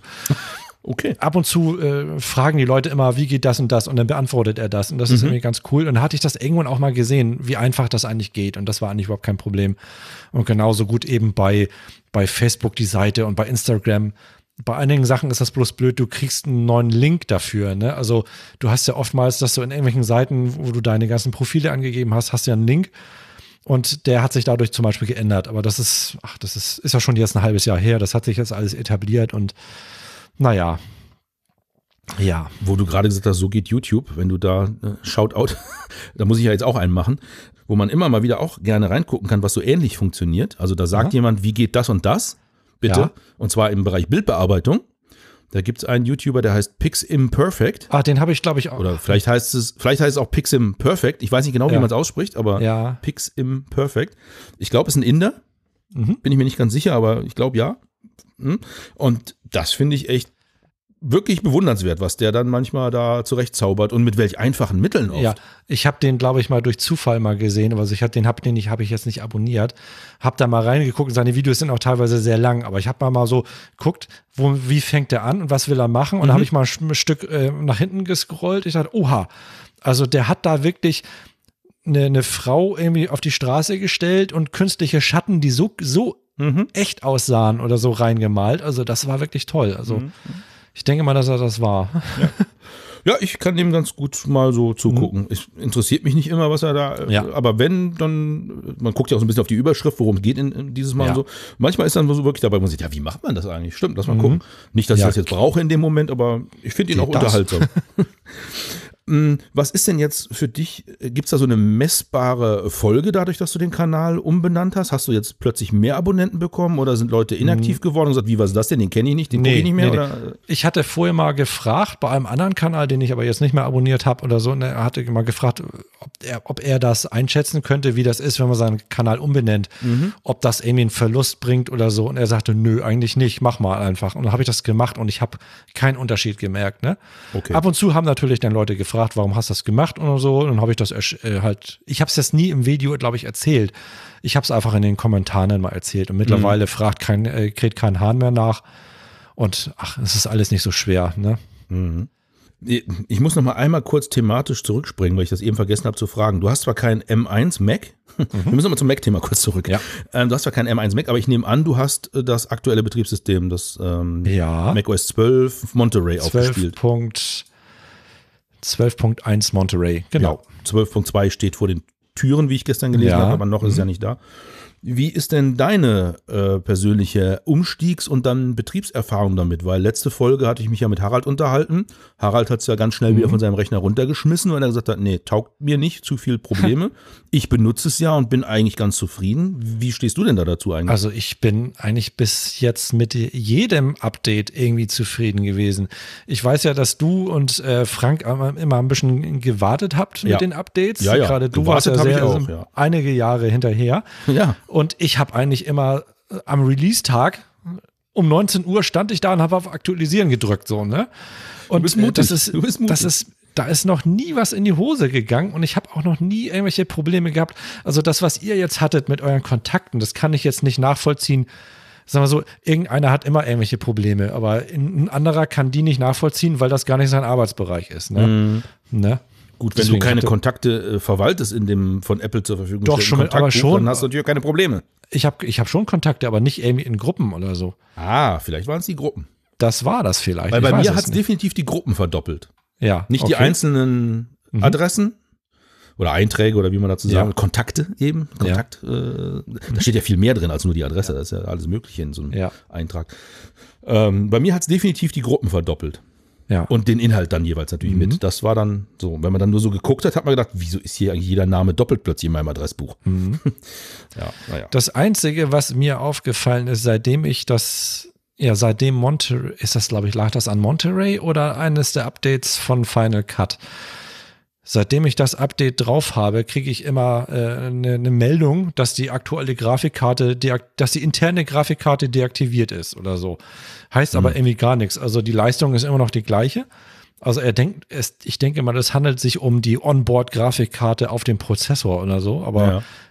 deswegen, ich merke keine Leistungseinbrüche, deswegen juckt es mich nicht, aber ich muss halt eben nur einmal kurz OK klicken. Ja, ja. Das war es dann eigentlich. Aber sonst habe ich keine Fehler irgendwie so festgestellt. Ja, es gibt so eine Kleinigkeit, die habe ich vergessen, dem Harald äh, äh zu erzählen in der letzten Folge. Jetzt erzähle ich sie dir einfach. Also im Prinzip, damit die Hörer sie mhm. hören, aber ja. Ähm, ich benutze ja auf meinem Schreibtisch einen MacBook zugeklappt als ja. Rechner. Mhm. Jetzt ist der seit zwei Jahren sehr stationär was ja eigentlich nicht gedacht war so. Ja. Aber so ist es halt. Ne? Deswegen habe ich damals ein MacBook gekauft, weil ich mhm. dachte, okay, das kann ich mit mir rumtragen, wenn ich unterwegs bin mhm. und so. Und dann muss ich nicht zwei Rechner haben und dann, wenn ich nach Hause komme, Daten synchronisieren und so einen Kram. Ich kaufe mir einfach ein bis an die Zähne hochgerüstetes MacBook ja. und da bleibt alles drauf. Und wenn ich nach Hause komme, schließe ich das einfach mit einem Thunderbolt-Kabel an den Schreibtisch ja. an und da ist alles andere, hängt an, an so einem Dock. Ist alles wunderbar. Hat auch funktioniert am Anfang. Mhm und tut es jetzt auch immer noch, außer dass das MacBook eben nicht mehr so oft unterwegs ist. Ja. Und da kommen wir zum Punkt. Die Akkus in so einem MacBook sind ja eben Akkus drin, damit es mobil Ja. benutzt werden.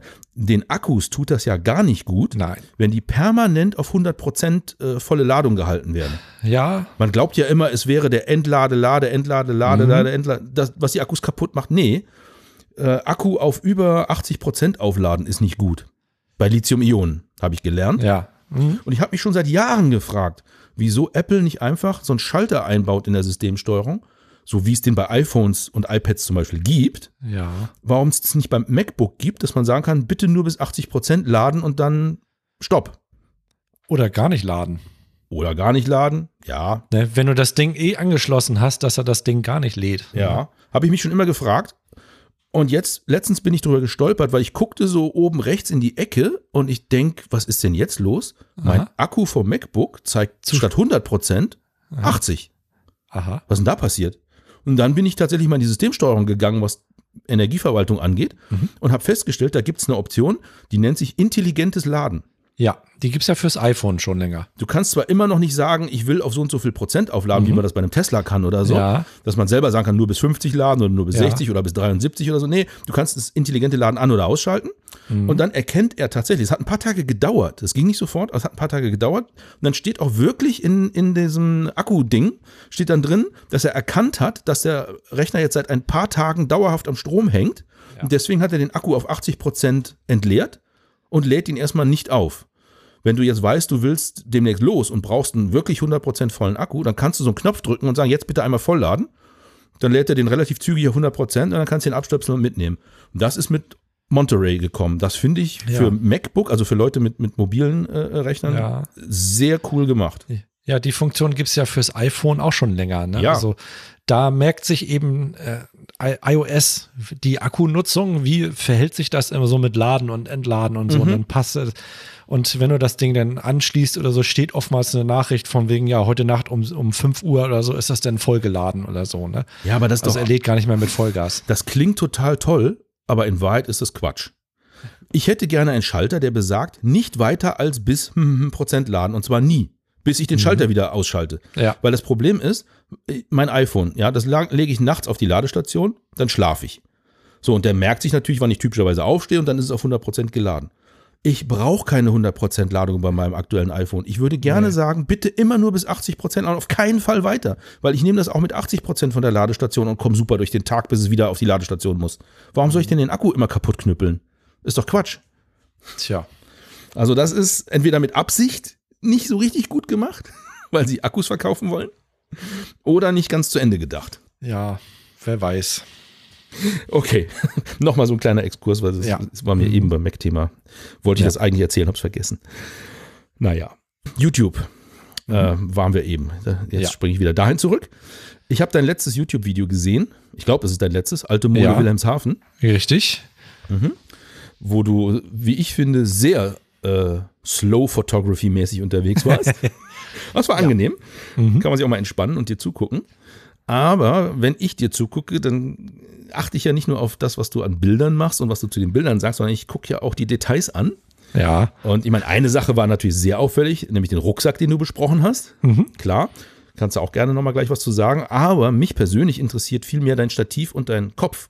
Weil Ja. als wir uns das letzte Mal gesehen haben, da haben wir auf der Prinzeninsel zusammen die drei Mini-Stative Ja. verglichen, die, was ja in deinem YouTube-Kanal zu sehen ist.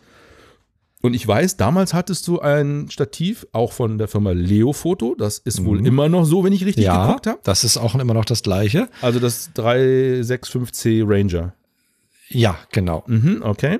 Aber damals hattest du einen ganz anderen Stativkopf oben drauf, nämlich sowas wie eine Art Getriebeneiger, Ja, um schwenken und drehen zu können in einer Achse, aber sehr präzise. Und dann hattest du da oben drauf noch eine Panoramadrehplatte. ja, das ist, also das ist ja alles so ein bisschen selbst gebastelt. Der Kopf an sich war damals noch von Gizzo.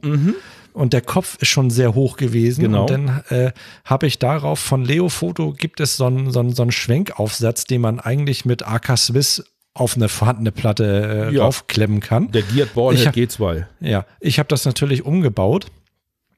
Dass ich das permanent raufschraube. Aber letztendlich ist mir der ganze Kram alles Zu viel zu geworden. hoch geworden. Genau. Ne? Ja. Und das hat mich so ein bisschen gestört. Also diese, diese Getriebegeschichte fand ich echt toll. Das ist echt präzise. Ne? Mhm, absolut. Gerade weil der Kopf, den ich hatte, weiß nicht, vielleicht war da schon ein bisschen zu alt. Ich konnte da nicht mehr so richtig präzise mit einstellen. Das Blöde ist, er hat auch keine Friktionsschraube gehabt, sondern du hast das alles nur mit dir diesem nix. einen Knebel gemacht. Ne? Ja, die nützt ja nicht die Friktionsschraube, weil das ist tatsächlich ein Pferdefuß von allen Getriebeneigern, Mhm. Ja. die ich kenne. Die richtig teuren, wie zum Beispiel von Akaswiss selber, Mhm.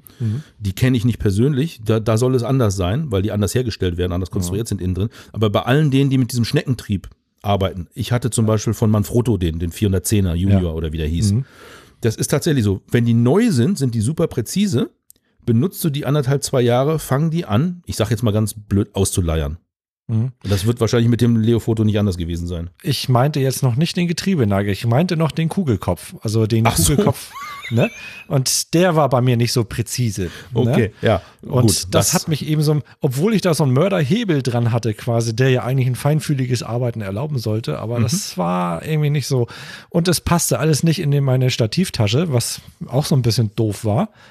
Und dann habe ich halt geguckt bei Leo Foto und die haben ja auch schöne Köpfe und dann habe ich mir Mhm. halt einen neuen gekauft. Ich bin aber noch nicht, also ich bin mit dem Kopf zufrieden, aber ich überlege immer noch, ja, bastel ich wieder rum und mache den Kopf, den, den Getriebeneiger da auch wieder rauf, aber wahrscheinlich wohl nicht. Das wird mir alles zu hoch. Ne? Mhm. Aber ich habe jetzt den von Leo Foto, den LH36R. Ah, Das ist ein schöner, Low, nennt sich glaube ich irgendwie Low Profile oder Ja. so. Die sind relativ niedrig.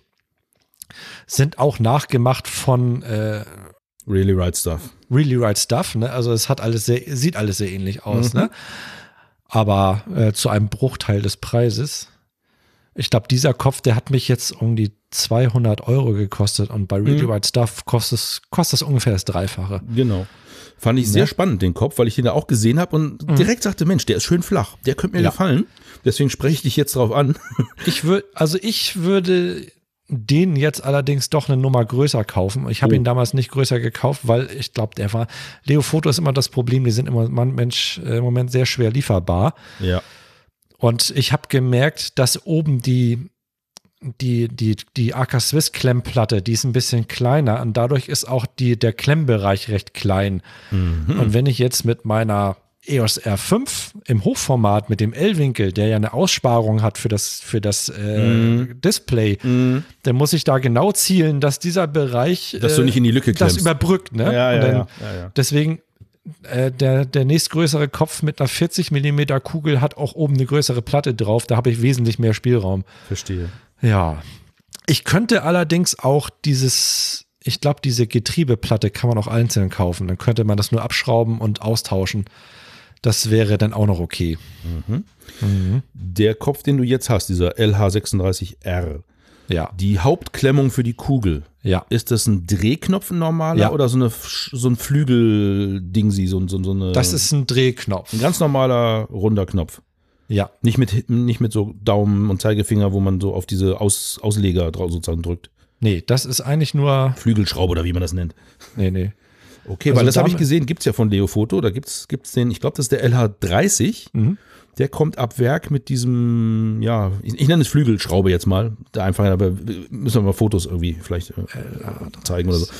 Ja, genau. Die, die Rolleikugelköpfe haben das auch ganz gerne. Mhm. Ja, die haben so eine, so eine unsymmetrische Fahne dran quasi. Fahne, Also, ja, wie auch ja. man das nennt. Das finde ich eigentlich sehr attraktiv, weil man da mit ganz Ja. wenig Kraftaufwand in der Hand ja, das sehr gut festziehen kann. das ist richtig. Hast du aber nicht, kannst du jetzt nichts zu sagen. Nee, ne? da kann ich jetzt nichts zu sagen. okay. Aber also ich habe auf jeden Fall gemerkt, äh, es funktioniert relativ eigentlich ganz gut. Also man kann wirklich gut, äh, gut Kraft aufwenden, man braucht nicht viel. Mhm. Das einzig Blöde, was, weswegen ich auch lieber gerne den nächstgrößeren Kopf genommen hatte, die Friktionsschraube ist bei meinem sehr klein. Ne, das ist quasi, als wenn du so einen Bleistift in der Hand hast. Ja. Und bei dem größeren ist die, ist die Schraube auch größer. Mhm. Aber sag mal so, wenn man sie einmal richtig eingestellt hat, muss man da eigentlich nicht mehr bei. Das wollte ich gerade fragen. Ja. Also ich habe diverse Stativknöpfe bei äh, Köpfe, Mhm. bei denen man die Friktion einstellen kann. Ich kann mich nicht erinnern, dass ich da oft mit rumgemacht hätte. Ja, ich denke mal, da mache ich mir erstmal nur was vor. Im Moment äh, habe ich gar nicht mehr so das Bedürfnis unbedingt nach einem größeren Kopf. Mhm. Und ich wollte eben auch eigentlich möglichst klein, also möglichst niedrig, nicht zu schwer. Ne, erstmal habe ich ja auch den Getriebenager runtergenommen, weil das alles am Ende auch ganz schön schwer wird. Also das geht, das hat, glaube ich, am Ende über zweieinhalb Kilo gewogen alles. Und ich Mhm. wollte natürlich wieder ein bisschen Mhm. Gewicht runter. Mhm. Ja, viel ist es nicht, aber Ja. naja. Jedes Gramm zählt Ja, und ist teuer. ja. Und gerade gut, damals habe ich, das lag vielleicht auch daran, ich bin einmal an den Weststrand gelaufen am da auf dem Dars. Oha. Und da habe ich denn den, das Stativ am Rucksack dran gehabt und das zerrt irgendwann so dermaßen Mhm. auf den Schultern, Ja. weil du läufst ja locker 20 Minuten, das sind, weiß nicht, drei Kilometer, die du laufen musst und danach tun dir so dermaßen die Schultern weh. Deswegen, heute trage ich das Stativ eigentlich nur noch in der Hand. Vielleicht hast du auch den falschen Rucksack. Mit dem falschen Nee, das Tragegestell. Das war ja damals noch ein anderer. Jetzt habe ich ja einen neuen oder zwei neue. Ja, du hast dir was von F-Stop gegönnt. Genau. Ja. Finde ich ja auch ganz lustig. Ähm, lange Zeit wurde dieses Modell, was du da hast, von vielen, ich sag's jetzt mal, Influencern. Belächelt. Nee, nicht belächelt, weil ich, was ich Nee? lustig finde, als F-Stop Anja immer wieder angepriesen. Ja, genau. Äh, Ja, und dann kommst du um die Ecke und nennst das Ding F-Stop Ajna. Und ich dachte, Mensch, was ist denn mit dem Dennis los? Kann der nicht mehr reden? Nee. Hab mal geguckt und festgestellt, da ist wirklich ein Buchstabendreher. Der heißt Ja. wirklich A-N, nee, A-J-N-A.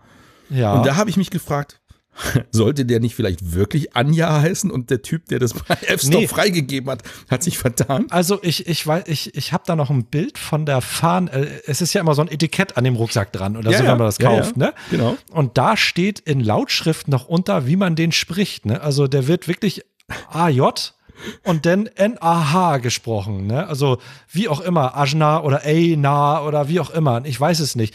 Ich habe es nur bei anderen irgendwo mal gehört, dass der Amy Ajna gesagt hatte oder so. Ich weiß es nicht mehr. Und bei dem Tilopa ist es genauso. Der wird auch irgendwie Tailopa gesprochen oder wie auch immer. Also ich spreche trotzdem Tilopa. Also ist ja alles eingedeutscht. Weil man damit laufen kann wie eine Antilope. Ja. ja, ja. Ja, cool. Ja, gut, äh, mein Rucksack, äh, ich hatte ja so eine, so eine, so eine leichte Rucksack-Odyssee. Ich wollte einen neuen Rucksack haben, dann hatte ich mir ja den von äh, Shimoda gekauft, diesen äh, Explorer V2. Als der rausgekommen ist, dann ist es nämlich, gab es wieder so ein Phänomen von diesen, wie nennt sich das, dieses Review-Bombing quasi. Es kommt, wird einer veröffentlicht und alle Kanäle zeigen äh, ein Review und alle sagen, das ist der geilste Rucksack der Welt, ne? Ja. Und dann dachte ich, okay, Shimoda war mir schon bekannt. Ich habe schon immer auf der Seite mal geguckt und dachte immer, die Dinger sind einfach nur scheiße hässlich. Die Farben gehen nicht. Die Oberfläche sieht aus, als wenn die in Öl getunkt wären. Also die sehen aus wie klatschnass oder so. Irgendwie total komisch, ne? Ja. Und innen waren die Farben auch irgendwie, naja, okay, dann kam der raus. Dann dachte ich, ja, ja, der wurde dann über, über, na, Kickstarter wurde der ja noch verkauft. Da habe ich den auch ein bisschen billiger gekriegt und dann habe ich geguckt, ja, kaufst du den? Ja, dann habe ich erst gesagt, ich nehme den in schwarz. Mhm. Und dann äh, habe den da schon geordert und dann irgendwie zwei Tage später habe ich das storniert, habe ich den in grün genommen und dann dachte ich, äh, nee, nimmst du doch wieder schwarz? Nee, nee, das lass mal. Dann habe ich den halt in grün bekommen und dann dachte ich, nee, irgendwie sieht der scheiße aus. Dann haben wir mich ein bisschen mit anfreunden wollen. Also er trägt sich wirklich gut. Ne? Also der, das, das Tragesystem war wirklich cool. Also man hat richtig schön weich. Das war alles toll. Aber ich, der Rest, ich habe ja ein Review darüber gemacht. Da habe ich ja alles erzählt, was Ja. mir gefällt, was nicht. Es sind Kleinigkeiten. Also ein, ich bin, ich bin bei manchen Sachen auch echt pingelig. Ne? Wenn das Ding doof aussieht, dann sieht das Ding doof aus, dann kaufe ich das nicht. Beim Auto ist es ja auch so. Da kaufst du ja auch kein Auto, was dir nicht gefällt. Und naja, und dann kam F-Stop raus mit den neuen Rucksäcken. Die haben ja drei neue rausgebracht. Und ich hatte letztes Jahr, ja, nee, 2020, habe ich mir in Hamburg auf der Fotohafen ja schon einen Tilopa gekauft. Hab den bei, ich glaube, bei Fotokoch habe ich den gekauft, habe den, ja, die haben sie nicht da gehabt, haben sie mir geliefert, dann kam da das Paket zu Hause an. Ich pack den aus, nee, war irgendwie auf einmal nicht mehr so zufrieden. Auf der Messe war ich total happy. Ich dachte, geil, ich habe schon immer von diesem Rucksack geträumt. Dann habe ich den zu Hause, nee, wurde damit nicht warm, bin damit überhaupt nicht los gewesen, habe das Ding wieder eingepackt, zurückgeschickt. Ja, dann kommen die neuen Rucksäcke raus und da dachte ich mal, F-Stop, das lässt dich ja irgendwie nicht los. Und dann gab es eben die, äh, dann war ja hier Black Friday und dann hatte F-Stop ihre Pack Weeks. Äh, da, das waren, glaube ich, zwei Wochen, hatten sie 20% Rabatt. Dann habe ich mir den Tilopa bestellt und am nächsten Tag hatte ich mir noch den, den Eisner bestellt. Ich dachte, hab ich, jetzt habe ich voll die Kohle rausgehauen. Ne? Das passte aber ganz gut. Aber du hattest schon damit gerechnet, dass du einen von beiden zurückschicken würdest. Nee, nee, nee. Ich habe Okay. wirklich dann gesagt, ich behalte beide. Ne? Oha. Äh, und ich habe die aber äh, ohne, ohne Einsatz gekauft, aber komme ich gleich zu. Jetzt habe ich erstmal gerade den Faden verloren. Äh, F-Stop Anja ach und ja, genau. Bestellt? Ja, genau. Und ich hatte erstmal 20% Rabatt und ich hatte, ich wusste ja, ich hatte vorher gerade ein Video gemacht. Das hat so geil reingeschlagen. Das hat mir ungelogen. Äh, nee, ich hatte in, in dem Monat, ich glaube im Dezember, nee, im November habe ich über 300 Euro YouTube-Einnahmen gemacht. Da dachte ich, okay, dieser YouTube-Monat äh, finanziert mir meinen Rucksack, alles klar. Und dann habe ich mir die halt beide bestellt und habe aber vorher schon rumgerechnet, weil du brauchst ja bei F-Stop brauchst ja ein ICU, diese Internal Camera Unit. Und ich habe von Shimoda den Rucksack, die haben auch sowas, da nennt sich das halt nur anders, das heißt eben Core Unit und die sind von den Maßen immer genau gleich. Da dachte ich mir, gefällt aber die Core Unit sehr schön. Und dann habe ich gewartet, bis der Rucksack da war, habe geguckt, passt das rein? Passt rein, perfekt, behalte ich. Und den Shimoda habe ich dann halt bei eBay Kleinanzeigen verkauft. Und den, der ist jetzt auch weggegangen, der ist nach Berlin gegangen. Okay. Mhm. Ja. Finde ich ja auch ähm, geschickte Produktstrategie von den Anbietern von Tragesystemen inzwischen, Mhm. Ja. dass sie dir erst den leeren Rucksack für viel Geld verkaufen.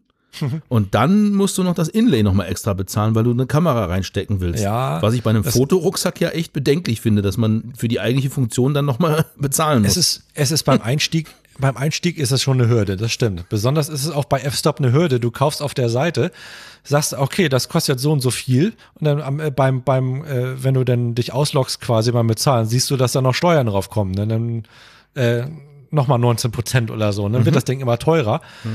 Aber es ist natürlich gut, wenn du schon jahrelang in der F-Stop-Familie bist und du kaufst dir nur einen Rucksack, die ganzen ICUs hast du schon, dann sparst du natürlich Geld. nee, du sparst keinen einzigen Euro, weil das ICU hast du bezahlt. Das ist dir nicht geschenkt worden.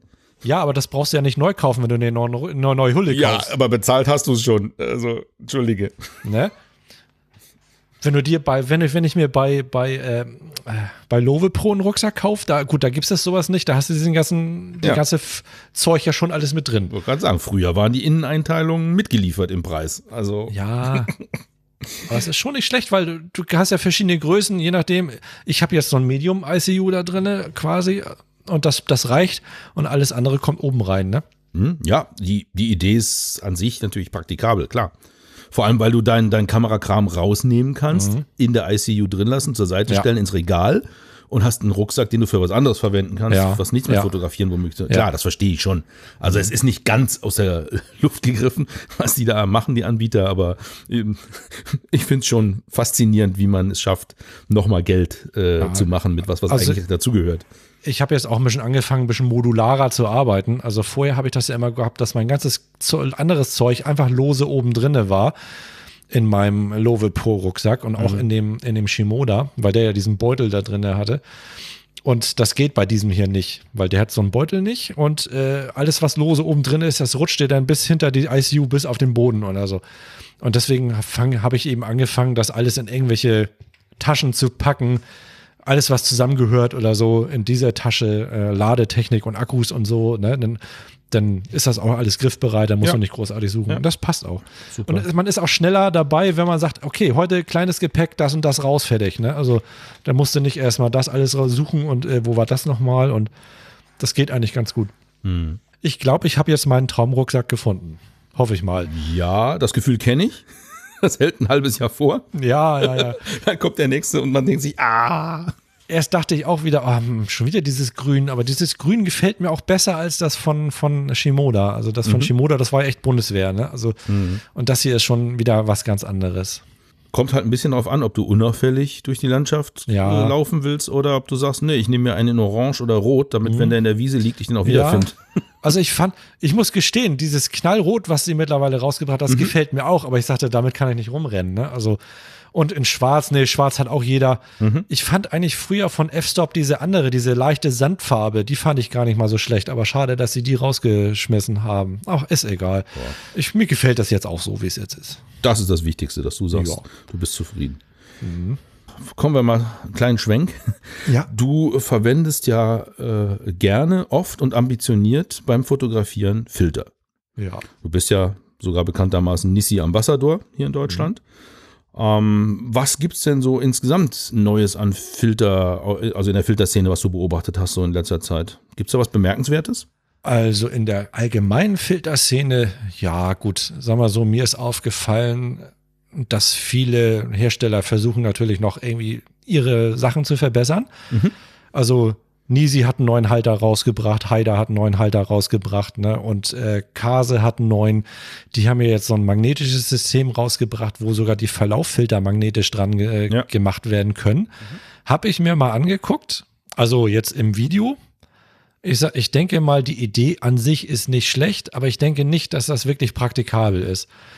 Weil zum Beispiel, ich habe das ja, ich habe öfters mal zwei Verläufe drauf. Ja, klar. Und wenn du jetzt zum Beispiel den inneren, also der näher an der Kamera ist, verschieben willst, dann ziehst du den einfach rauf und runter.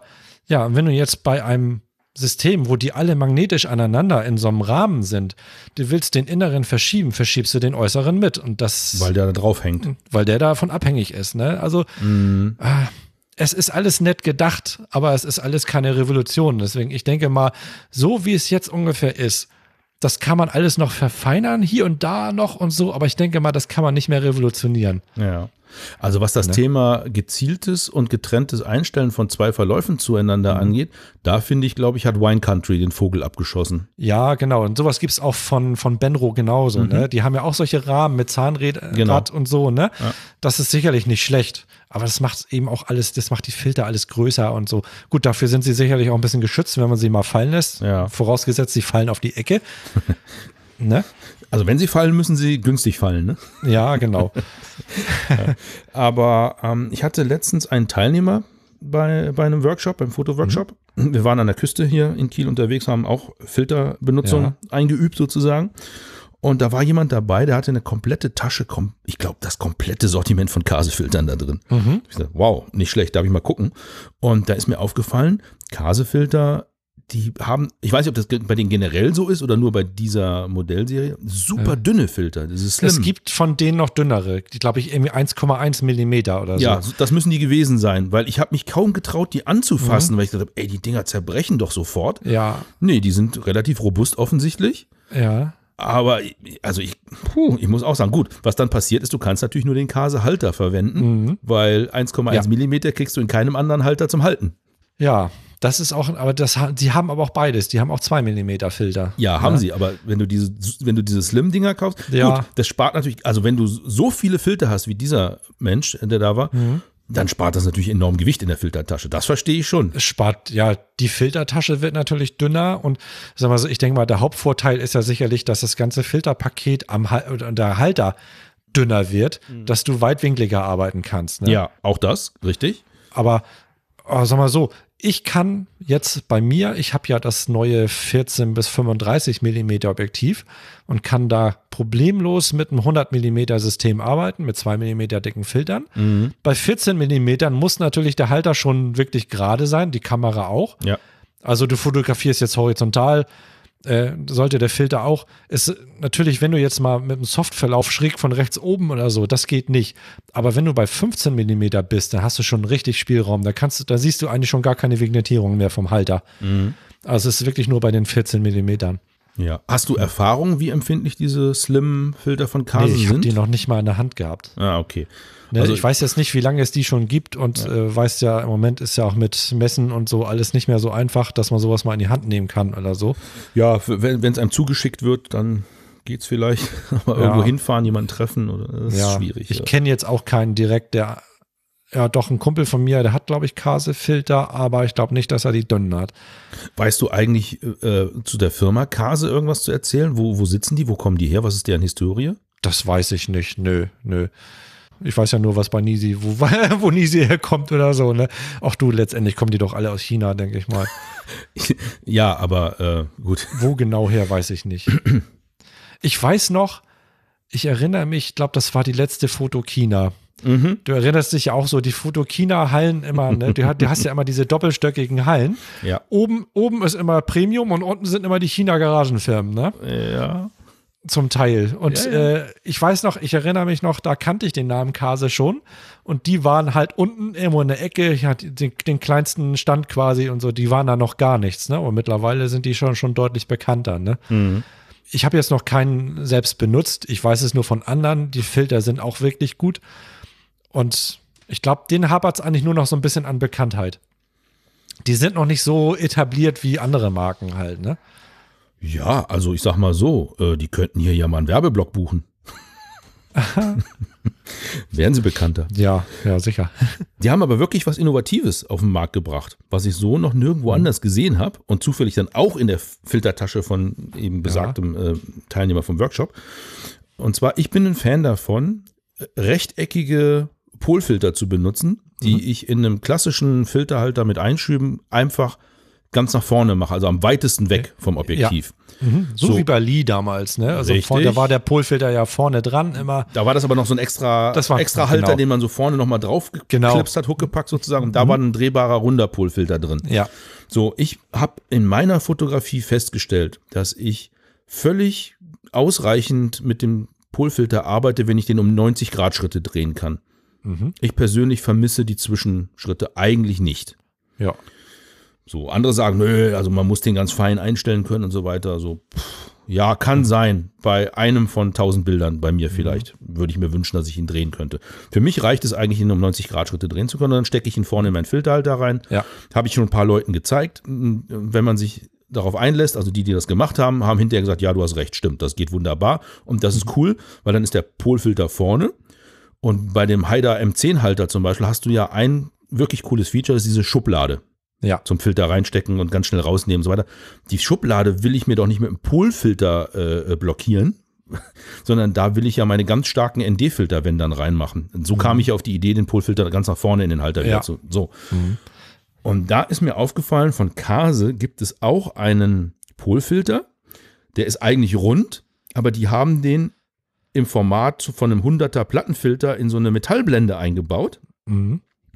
Und diese Metallblende steckst du dann wie einen normalen 100er Schiebefilter, also Verlaufsfilter oder so, schiebst du in deinen ganz normalen äh, Filterhalter nach vorne rein und hat oben dran hat er so ein kleines Rändelrad, über das du den in der, ja, in der Blende eingelassenen runden Pulver kannst du den oben verdrehen, ohne den Filter anpacken zu müssen.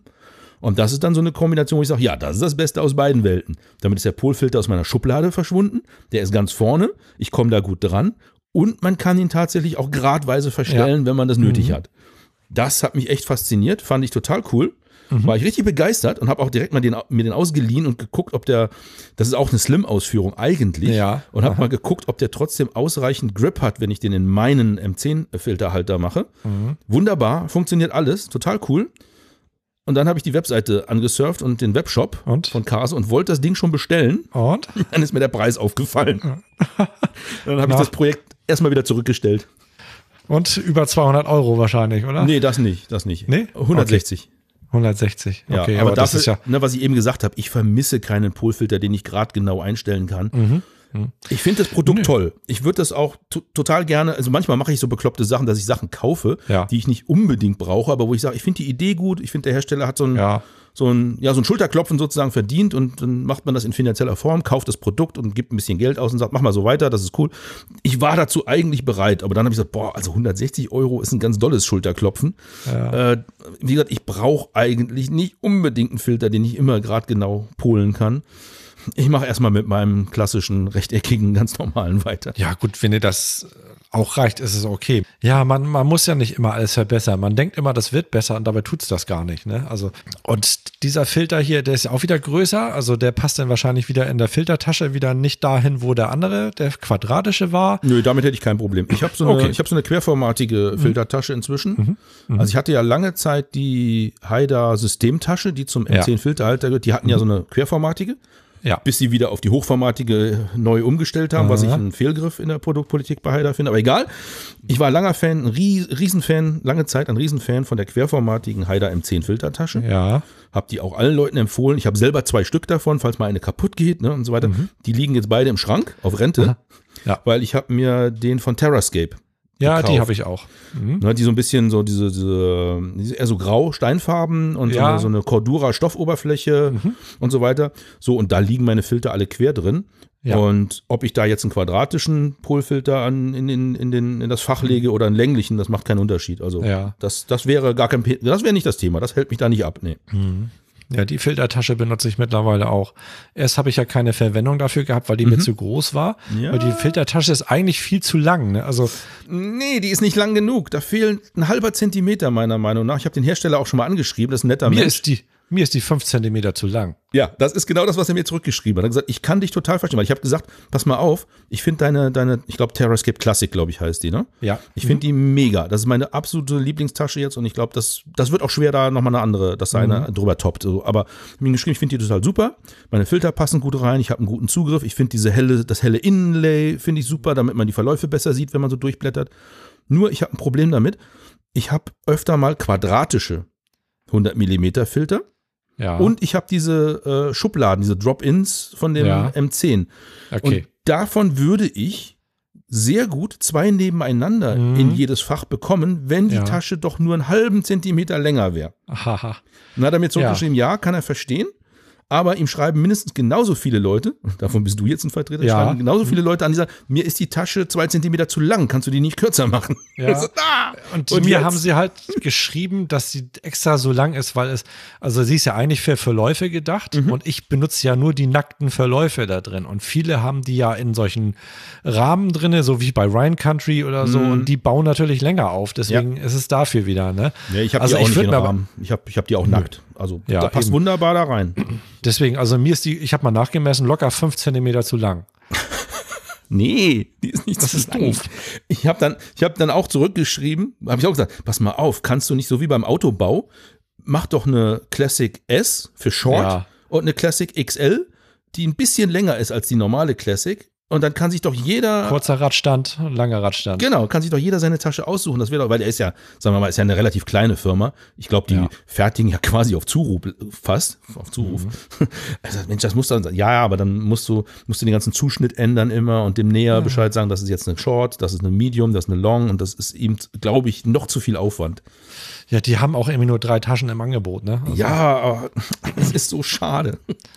Aber die Tasche ist schon mal besser als der Vorgänger. Also Ja. ich glaube, der war noch schlechter. Also den habe ich jetzt noch nie, nie in echt gesehen. Aber ich glaube, wenn man mal bei Taschenfreak oder irgendwie sowas guckt, irgendwo habe ich mal eine gesehen. Ich dachte, die war noch, die war in Schwarz und das, die war noch nicht so toll. Mhm. Also die ist jetzt schon viel besser geworden. Ja, ja. Ne? Und auch wirklich schön wasserabweisend. Ja, ja. Also ich finde sie echt praktisch auch vom Benutzen. Mhm. Ja. Was mich an der Haida M10 Systemtasche am Schluss gestört hat, war der Reißverschluss. Weil man den immer komplett auf und komplett zumachen muss. Ja. Und da ist man beschäftigt sozusagen eine Zeit lang. Ist jetzt keine Stunden, aber es Mhm. ist ein Handgriff, den man machen muss. Und bei der Terrascape gefällt mir dieses, ähm, dieses Ja. Schnappschloss, was man von Rucksäcken kennt. Ja. Du kannst den Deckel ja auch noch richtig zumachen, wenn du willst, aber so Mhm. für die normale Benutzung, Deckel zu, klack, gesichert. Du willst kurz Ja. Mhm. ran, Daumen und Zeigefinger, drücken die beiden Ja. Nasen zusammen, zack ist der Deckel auf. Das ist eine Ja. Mhm. Handbewegung. Das finde ich in, in der praktischen Benutzung sehr, sehr schön. Ja. Ja, und wie gesagt, äh, das helle In Inlay finde ich auch sehr Ja, praktisch. schön auffällig, ne? Da Ja. findet man sofort alles. Ja. Ja. Und ich glaube, bei der Vorgängertasche, da gab es noch für die äh, Abteilung so kleine Kärtchen, die man so, Mhm. so, so, wo man raufschreiben konnte, was drin ist. Das haben sie, glaube ich, abgeschafft oder so. Ja, aber das machen du und ich ja, indem wir das mit so einem Ja, Daimo-Beschriftungs- P-Touch, ne? Ja, P-Touch einfach auf die Filterscheiben draufkleben. Genau. Ich glaube, ich muss das nochmal auf die andere Seite machen, weil jetzt ist es, oder ich muss die Tasche, die Filter Habe Mhm. ich auch drüber nachgedacht. Habe ich auch, damit man nicht immer den Filter richtig drehen muss, damit die Beschriftung Ja. oben ist. Einfach auf beide Seiten. Ja, habe ich auch Ja. drüber nachgedacht. Ja. Ach, herrlich. Du, ich habe hier noch ganz viele Sachen, die ich eigentlich mit dir besprechen wollte, Ja, aber mir läuft die Zeit heute davon. okay. Äh, vielleicht sollten wir uns demnächst nochmal zusammen telefonieren, Das ist kein Problem. Ja. Mhm. weil da sind schon noch ein paar spannende Sachen dabei. Ja. Bis dahin kommt sicherlich noch was dazu. Das ist ja so, das ist ja das Schöne. Es geht ja immer weiter und es gibt immer was Neues. Ja. Äh, Abschließende Frage an dich, Mhm. weil ich habe ja eben gesagt, du bist der Mensch, der sich mit Canon eigentlich gut auskennt und ich nicht so. Ähm, du hast ja die R5 Mhm. äh, in Benutzung und da gab es ja jetzt gestern äh, die Ankündigung der R5C. Da haben wir ja auch in der Folge, der letzten Folge schon mit Harald drüber gesprochen. Ja. Und es gibt die Ankündigung von Canon, kein weiteres äh, DSLR-Flaggschiff mehr zu planen und zu Richtig, bauen. ja. Wie findest du die Ankündigung? Wie, wie stehst du dazu?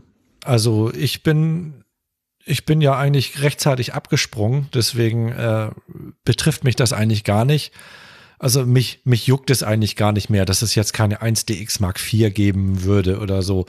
Die Kamera, das ist ja jetzt auch nicht mehr so meins. Also ich hatte ja mal eine 1DX und das damals, wenn ich jetzt zurückdenke, frage ich mich auch, warum habe ich mir die Kamera jemals gekauft? Eigentlich wäre das eher was für dich gewesen, wenn du da Football fotografierst oder so. Aber bei mir war es damals so ein haben wollen. Mittlerweile, die F5 ist eigentlich meine Kamera. Und ich denke mal, früher oder später wird das ja sowieso passieren, dass das alles auf spiegellos umgeht, ne? Ja. Jetzt müssen sie erstmal, es ist ja schon was in der Pipeline irgendwie, dass irgendwie eine, eine, eine APS-C spiegellose kommen soll in diesem Format. Ne? Also nicht dieses EOS M, EOS M, das ist wahrscheinlich eh, eh tot. Also es gibt ja immer Gerüchte, die sagen, äh, das EOS M-System stirbt sowieso. Es tut sich ja auch irgendwie nichts mehr. Es gibt keine Objektive und die passen eh nicht an die anderen äh, Kameras ran, also alles Quatsch. Und jetzt wird, denke ich mal, so ein, so ein 7D-Nachfolger, denke ich mal, wird jetzt eben in Spiegellos kommen. Und wenn das eben soweit ist, dann wird nach und nach der ganze andere Kram auch kommen. Und das ist ja eigentlich auch günstiger. Stell mal so eine, so eine, so eine Einsteiger-DSLR. Die Spiegelmechanik muss ja trotzdem da rein. Und die Spiegelmechanik kostet auch Geld. Und Ja. da kannst du auch Geld sparen, ne? Das ist ja eigentlich eins äh, mit, mit zusammen mit dem Verschluss die beiden Präzisionsteile in dieser Kamera. Und wenn du einen davon schon äh, einsparen kannst, kann das so eine Kamera eigentlich sogar noch günstiger machen. Wird sie natürlich nicht. Das ist ja genauso wie bei Apple oder so. Ah, wir haben noch, wir haben rausgefunden, wie wir noch Geld sparen können, aber wir geben das nicht an euch weiter. Das ist ja klar. Ne? Aber die Kamera wird ja dann zuverlässiger, weil was nicht kaputt gehen kann. Ja, Das ne? bezahlst Gut, du der natürlich. Verschluss, der Verschluss fällt ja auch irgendwann weg. Nikon hat es ja Nikon schon gemacht, vorgemacht, mit, genau, mit der ja. Z9. Ne? Die haben ja nur noch einen Verschluss drin, damit der runtergeht, wenn man die Kamera ausschaltet zum Objektiv wechseln. Aber zum Fotografieren wird er selbst gar nicht benutzt. Ja, genau. Ich hoffe, dass Nikon dran gedacht hat, unten an den ja, Staubschutz, an den Staubschutzverschluss. Hoffentlich haben sie eine Krümelschublade unten hingemacht. Dass wenn der aufgeht, muss der Staub ja. Ja. irgendwo hin, der dann runterfällt. Wie beim Toaster, so eine Ja. Krümelschublade, das wäre nicht schlecht, ja. Kannst du unten dann mit dem Akku, kannst du das so rausziehen aus dem, aus dem Ja. Batteriefach sozusagen. Kommt der ganze Staub raus. Ja, Und dann noch, dann noch äh, äh, mit Hochdruck äh, verdichten zum Diamanten. ja. Kann man noch Geld damit verdienen. ja. Ähm, wie hast du denn die Ankündigung von Canon verstanden? Da gibt es ja verschiedene Lesarten. Also einige Leute, habe ich gehört, sagen, das war's mit Spiegelreflexkameras komplett bei Canon, da wird es keine mehr Ja. geben. Andere sagen, ja, Moment, da steht nur was von, es wird kein weiteres Flaggschiff mit Spiegel und so äh, gebaut und entwickelt. Ja, richtig. Da, da muss man wirklich wohl genau aufpassen. Ich habe das, glaube ich, auch, ja, ich habe das irgendwie mal mitbekommen, aber genauso gut haben viele schon gleich geschrieben zum, oder gesagt, hier bei Radomir Jakobowski in seinem Podcast, äh, der hat ja auch gesagt, der hat das nämlich auch genau zerlegt. Von wegen, das heißt nicht, dass gar keine mehr kommt, sondern da steht wirklich, es gibt keine Flagship-Kamera mehr. Ne? Und denke mal, daran wird man sich erstmal halten. Jetzt haben sie die R3 gebaut, da wird sicherlich irgendwo noch eine R1 kommen und dann kommt danach erstmal der Kleckerkram halt, ne? Der danach kommt. Das wird, danach wird halt, werden halt die kleinen, da wird eine 7D kommen und dann kommen halt noch die, die kleineren Einsteigerkameras. Die drei und die vierstelligen, ja. Und da, ist ja nicht da mehr viel. glaubst du, bleiben erstmal Spiegel drin, Klappspiegel. Ich denke mal, es wird nach und nach sicherlich alles aussterben. Aber ich denke mal, die werden erstmal noch drinnen bleiben und so nach und nach. Irgendwann ist der Spiegel halt weg. Und dann, gibt es kommt irgendwann die R50, die R500, die R5000. Ja, so eine Art. Okay. So, du bist ja, wie gesagt, du bist ja komplett auf spiegellos umgestiegen mit deiner R5. Und ich habe in deinem letzten Video ja auch gehört, du hast jetzt auch sämtliche Objektive auf eben das Ja. neue Bajonett, also RF, umgestellt. Magst du mal einmal so ein bisschen angeben, was du jetzt da genau an Objektiven zur Kamera hast? Also ich habe einmal das 14 bis 35 F4, dann habe ich das 24 bis 105 F4 und das äh, 70 bis 200 F4. Okay. Ne? Alles bewusst F4. Ich brauche keinen 2.8. Da, da, wollte ich gerade, da wollte ich gerade hinaus drauf. Das fiel mir gerade auf. Du hast ja. nicht die lichtstärksten genommen, sondern bist mit Nö. der Vierer Offenblende äh, glücklich. Erstmal ist das eine, eine richtig eine Menge Holz. Also wenn ich jetzt zum Beispiel das 15 bis 35 genommen hätte, dann hätte ich über, hätte ich fast 1000 Euro mehr ausgegeben für das Objektiv, mhm. was deutlich dicker und schwerer ist und äh, ja, dann hätte ich schon wieder ein Problem mit meinem, das alles in meinen Rucksack reinzukriegen. Dann geht das schon wieder los und äh, ich habe die Lichtstärke nie gebraucht. Astrofotografie kannst du heute mittlerweile durchaus mit F4 machen. Die Sensoren werden so gut, sind so gut mittlerweile, ich habe letztens immer aus Spaß mit dem Tele bei ISO 12800 mit 200 Millimetern mal äh, die Plejaden fotografiert, einmal um zu gucken, ob es funktioniert. Und es mhm. sah gut aus. Ne? Mhm. Also klar, wenn man länger belichtet, das war jetzt eine 20. Sekunde, wenn man länger belichtet und kommen natürlich noch mehr Details raus, aber im Prinzip funktioniert es. Und ich denke mal, ich brauche dafür keine 2.8, besonders weil ich so gut wie gar keine Astrofotos mache. Ne? Also mhm. es kommt sicherlich mal vor, ich habe mir von Nise jetzt auch gerade so einen Astrofilter bestellt, der diese, der um diese Sterne so ein bisschen so einen Glow-Effekt machen soll, damit die, die Sterne ein bisschen größer werden sollen. Und da habe ich so ein bisschen Bock drauf. Vielleicht kommt das ja irgendwann mal.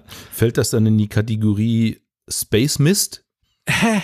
Nee, weiß, ich weiß gar nicht, wie heißt denn der jetzt irgendwie? Star Glow Filter ah, oder so heißt natürlich. der, glaube ich. Da hat auch Dings mit angefangen. Naja, Kase. Mhm. Dann habe ich auch schon immer gefragt, kriegt, hat Nisi, kriegt Nisi sowas auch? Und ich sage, weiß ich nicht. Und jetzt ist er auf einmal da. Jetzt habe ich mir den bestellt. Ja, ich mache zwar nie Astrofotos, aber haben ist besser als brauchen. Und vielleicht kommt irgendwann mal. Letztes Jahr wollte ich ja eigentlich den Kometen fotografieren und das habe ich auch total verbockt irgendwie. Dann dachte ich mir, ah, da fährst du jetzt mal nach Stein zu diesem Steg mit dem Badehäuschen und der stand mhm. nämlich exakt, sollte eigentlich da stehen. Mhm. Das war aber schon viel zu spät. Also der war schon zu, äh, zu schwach. Hm, war es egal. Und jetzt der Komet, der jetzt hier gerade rumschwirrte, dieser Komet Leonard oder so, der hat auch eben so blöde Zeiten und so. Das ist ja. immer so dicht am Horizont und das war auch nicht so ergiebig. Habe ich gar nicht gesehen. Wenn du das nächste Mal nach Stein dich aufmachst, sag mal ja. Bescheid. Ich meine, das okay. ist ja vor meiner Haustür. Für dich nicht weit weg, ja. Können wir uns mal persönlich treffen wieder. Das wäre ganz cool. So, jetzt hast du diese drei Objektive mit, mit Lichtstärke F4 bei Offenblende. Du sagst mhm. vom Sensor her Rauschverhalten alles kein Thema mehr heutzutage. Ja. Trotz allem, die Blende ist ja aber auch ein Kreativfaktor. Äh, mhm. Viele Leute wollen ja eine möglichst große Offenblende haben, um diese tolle Trennung von Schärfe ja. zu Unschärfe zu haben und damit das sogenannte Freistellen zu betreiben. Mhm. Das ist für dich auch nicht wichtig, weil du quasi 90 Prozent Landschaftsfotografie machst und ja, eh sowieso ich, die Blende schließt? Oder? Ich blende sowieso stark ab. Mhm. Ne? Also Blende 18 ist manchmal gar nicht so selten. Aber selbst mit Blende 4 und ein bisschen Brennweite kann man auch mal kreativ freistellen. Und wenn du mal ein 2.8er Objektiv hast und du blendest das mal äh, auf 4 ab, guckst mal den Unterschied. So riesig ist der Unterschied gar nicht. Ne? Zwischen, zwischen 4 und 1,8, das ist ein Unterschied oder so. Aber eine Blende, die ist so minimal, das finde ich, das fällt gar nicht so stark auf. Also da muss man sich echt überlegen, ist mir das, das bisschen das wert, ne? Die ganze Kohle. Das 70 bis 200, glaube das hätte auch über 3000 Euro gekostet, ne? Und das Schöne war an dem Teil war, wäre zwar gewesen, dass das noch eine Stativschelle dran hätte, aber dann hätte ich auch wieder ein Problem gehabt. Ich kriege das dann auch wieder nicht im Rucksack untergebracht, weil ich das wieder hinlegen muss. Das vorige Tele, was ich hatte, das war ja noch lang. Das musste ich im Rucksack immer hinlegen, hat immer extrem viel Platz weggenommen. Und das Tele, was ich jetzt habe, das ist ja sehr kurz, das fährt ja aus und das kann ich so mhm. in den Rucksack reinstellen. Ne? Das ist wunderbar. Nimmt keinen Platz mehr weg, so wollte ich es haben. Ja, verstehe ja. ich sehr gut. Also im Prinzip hast du meine nächste Frage fast schon beantwortet. Ich stelle sie mhm. trotzdem nochmal, vielleicht gibt es noch einen Aspekt.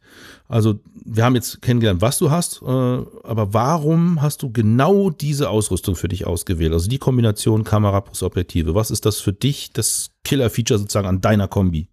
Also die Objektive, äh, da wusste ich ja eigentlich schon, was ich brauche, weil ich habe diese Kombination schon immer gehabt. Ich hatte vorher bei der, bei der 5D hatte ich ja 15 bis 35, 24 bis 70 und 70 bis 200. Mhm. Und mehr als 200 bräuchte ich eigentlich äußerst selten.